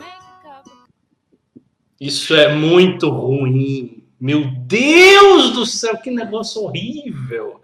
As pessoas gastam tempo para ver esta bosta. Puta que o pariu, por favor, tá na hora do Imam Mahdi chegar e resolver o ciclo cósmico e ter o fim do mundo mesmo. Não dá mais. Já Mas, chegamos. A... Não tem mais coisa. Essa, é porque, a, a, veja, a, eu pensava que o cara era outro. Era um cara até mais charmoso. Um menino, magrelo, esquisito, assim, assim, desse jeito, assim, ele tá morrendo. Completamente assim, devagar. Afeminado, e fala assim com a lerdeza, parece que ele tomou Rivotril. É um negócio muito ruim. Muito ruim. E, tem, e o cara tem milhões de seguidores e, e milhares de mulheres apaixonadas. Porque ele fica fazendo isso numa tela e as pessoas ficam assistindo e dizendo: Oh, ele perguntou o que eu comi hoje. Eu comi arroz com feijão. Oh! É, o pessoal tá falando que aí tá aí os machos que será que é esse o macho que o Rodrigo Constantino estava procurando? Aquele artigo, onde estão os machos? Aí, ó. É, mas... Arroba Ismário. O Mário Júnior. Teve mais algum pimba? Vamos encerrar aí. Teve, teve. Tiveram alguns pimbas aqui. Uh, o Marcos Paulo da Silva dá dois reais e fala essa música do Pepeu Gomes, ex da Baby. É isso aí, Pepeu Gomes do programa H, não?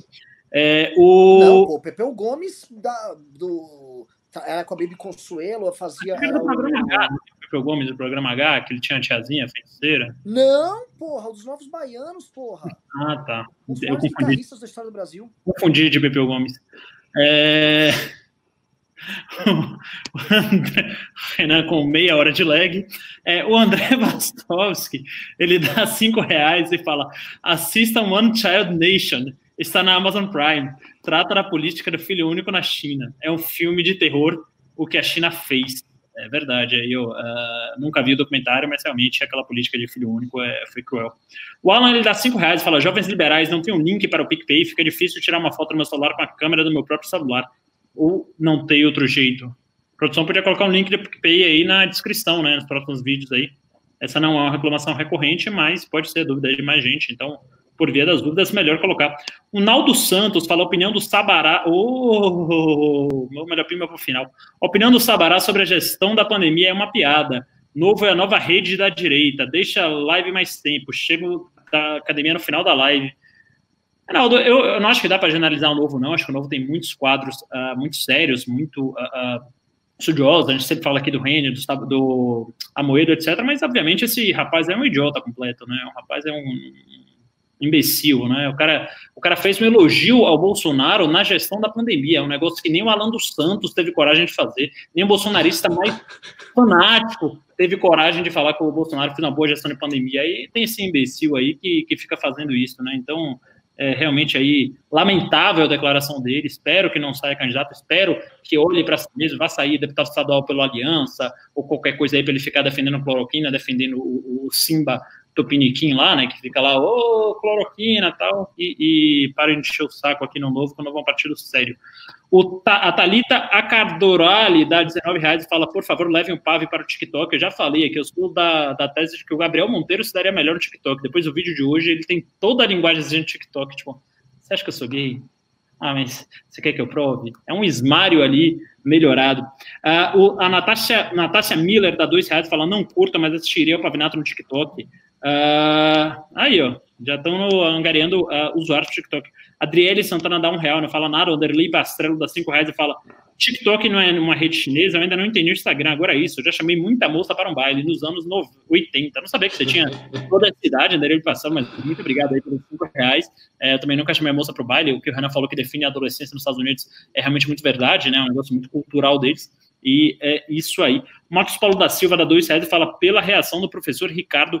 Muito obrigado, Marcos Paulo. Aí o Renan volta. O Renan quer fazer alguma consideração final? Quer fazer mais alguma reflexão? Quer trazer mais algum tema aqui a baila? Não, só para finalizar. O TikTok é uma rede chinesa, sim. E o Donald Trump estava querendo proibir o TikTok nos Estados Unidos porque aparentemente há compartilhamento de dados com o governo chinês. Pra, ver isso, a China vai ficar vendo o cara falando, eu te amo. Porra, o China vai ficar puto com isso, vai ter joga essa merda fora. Não tem nada de útil.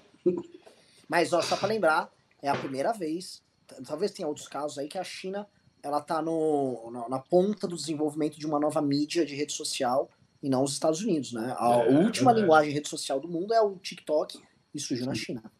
Sim, sim, sim. E os Estados Unidos, inclusive, está pensando em banir o TikTok, né? Tem toda uma polêmica nesse sentido. É. Ou seja, aliás, o, o, aquele livro A Praça e a Torre, né, do, do Niall Ferguson, que você recomendou, ele fala muito isso, né, que uh, os Estados Unidos está chinesando a economia, está colocando regulamentações cada vez maiores, e agora, com possível uh, banimento TikTok, vai se aproximando do modelo chinês, e a China vai se aproximando do modelo americano, com a abertura da economia e coisas desse sentido, né, então que no meio, eles se encontrariam no meio num negócio chamado Chimerica, né, que seria uma mistura de China para América. Então, é realmente interessantíssimo ver esse movimento aí do Trump, aí dos a, a republicanos americanos em geral, para banir uma rede social no, no país da liberdade, no país das liberdades, né? Então é curiosíssimo esse movimento. Vou, vou falar, vocês vão me xingar. Eu acho que para sobreviver à China, as democracias do Ocidente vão deixar de ser democracias. Não há como sobreviver. Eu também acho, eu também acho. As decisões. É para sobreviver né? a si próprio, para sobreviver ao esmário. As democracias não vão sobreviver ao esmário. Eu não estou brincando. O mundo do esmário elege o Felipe Neto. Sim. Não sei, não sei, não sei. Tem, tem, tem, que ter, tem que ter muita calma nessa análise. Na época da ascensão do fascismo, do fascismo mesmo original, havia essa crença, né? Que as democracias todas elas iam colapsar, porque estava nascendo um novo modelo de governo que era mais ágil do que a democracia, que dava resultado econômico, porque do início deu, que catalisava a energia da, da nação, então aquilo ali parecia irresistível. E acabou do jeito que acabou. Então, sei, não sei. Vamos ver. Bom, não tem mais pimba? Não. Pessoal, maravilhoso programa. Tá? Veja ficar falando do rame-rame horroroso, dia não tinha pauta. Tratamos de esmário, a grandes reflexões sobre troca de público. Olha, é por isso que eu adoro fazer esse programa, tá? Ainda que o público não mandou pimba e tá deixando a gente à mercê dos tubarões. Tudo bem. Estamos aqui firmes e fortes. Muito obrigado, Ricardo. Muito obrigado, Ravena. Faço aí seu encerramento. Ah, agradeço a audiência aí. Valeu. Me sigam no Twitter, arroba Ricardo Belli. Aliás, é a rede social que eu mais gosto, é o Twitter, que é a mais opinativa. As outras eu não vejo muita utilidade, não. Bom, tá também queria, queria, agradecer muito a audiência. Me sigam no TikTok, não tô brincando, ainda não estou. Mas me sigam no Instagram aqui, arroba Marcelo Castro MC, e até a próxima. E é isso. Beijos e abraços, galera.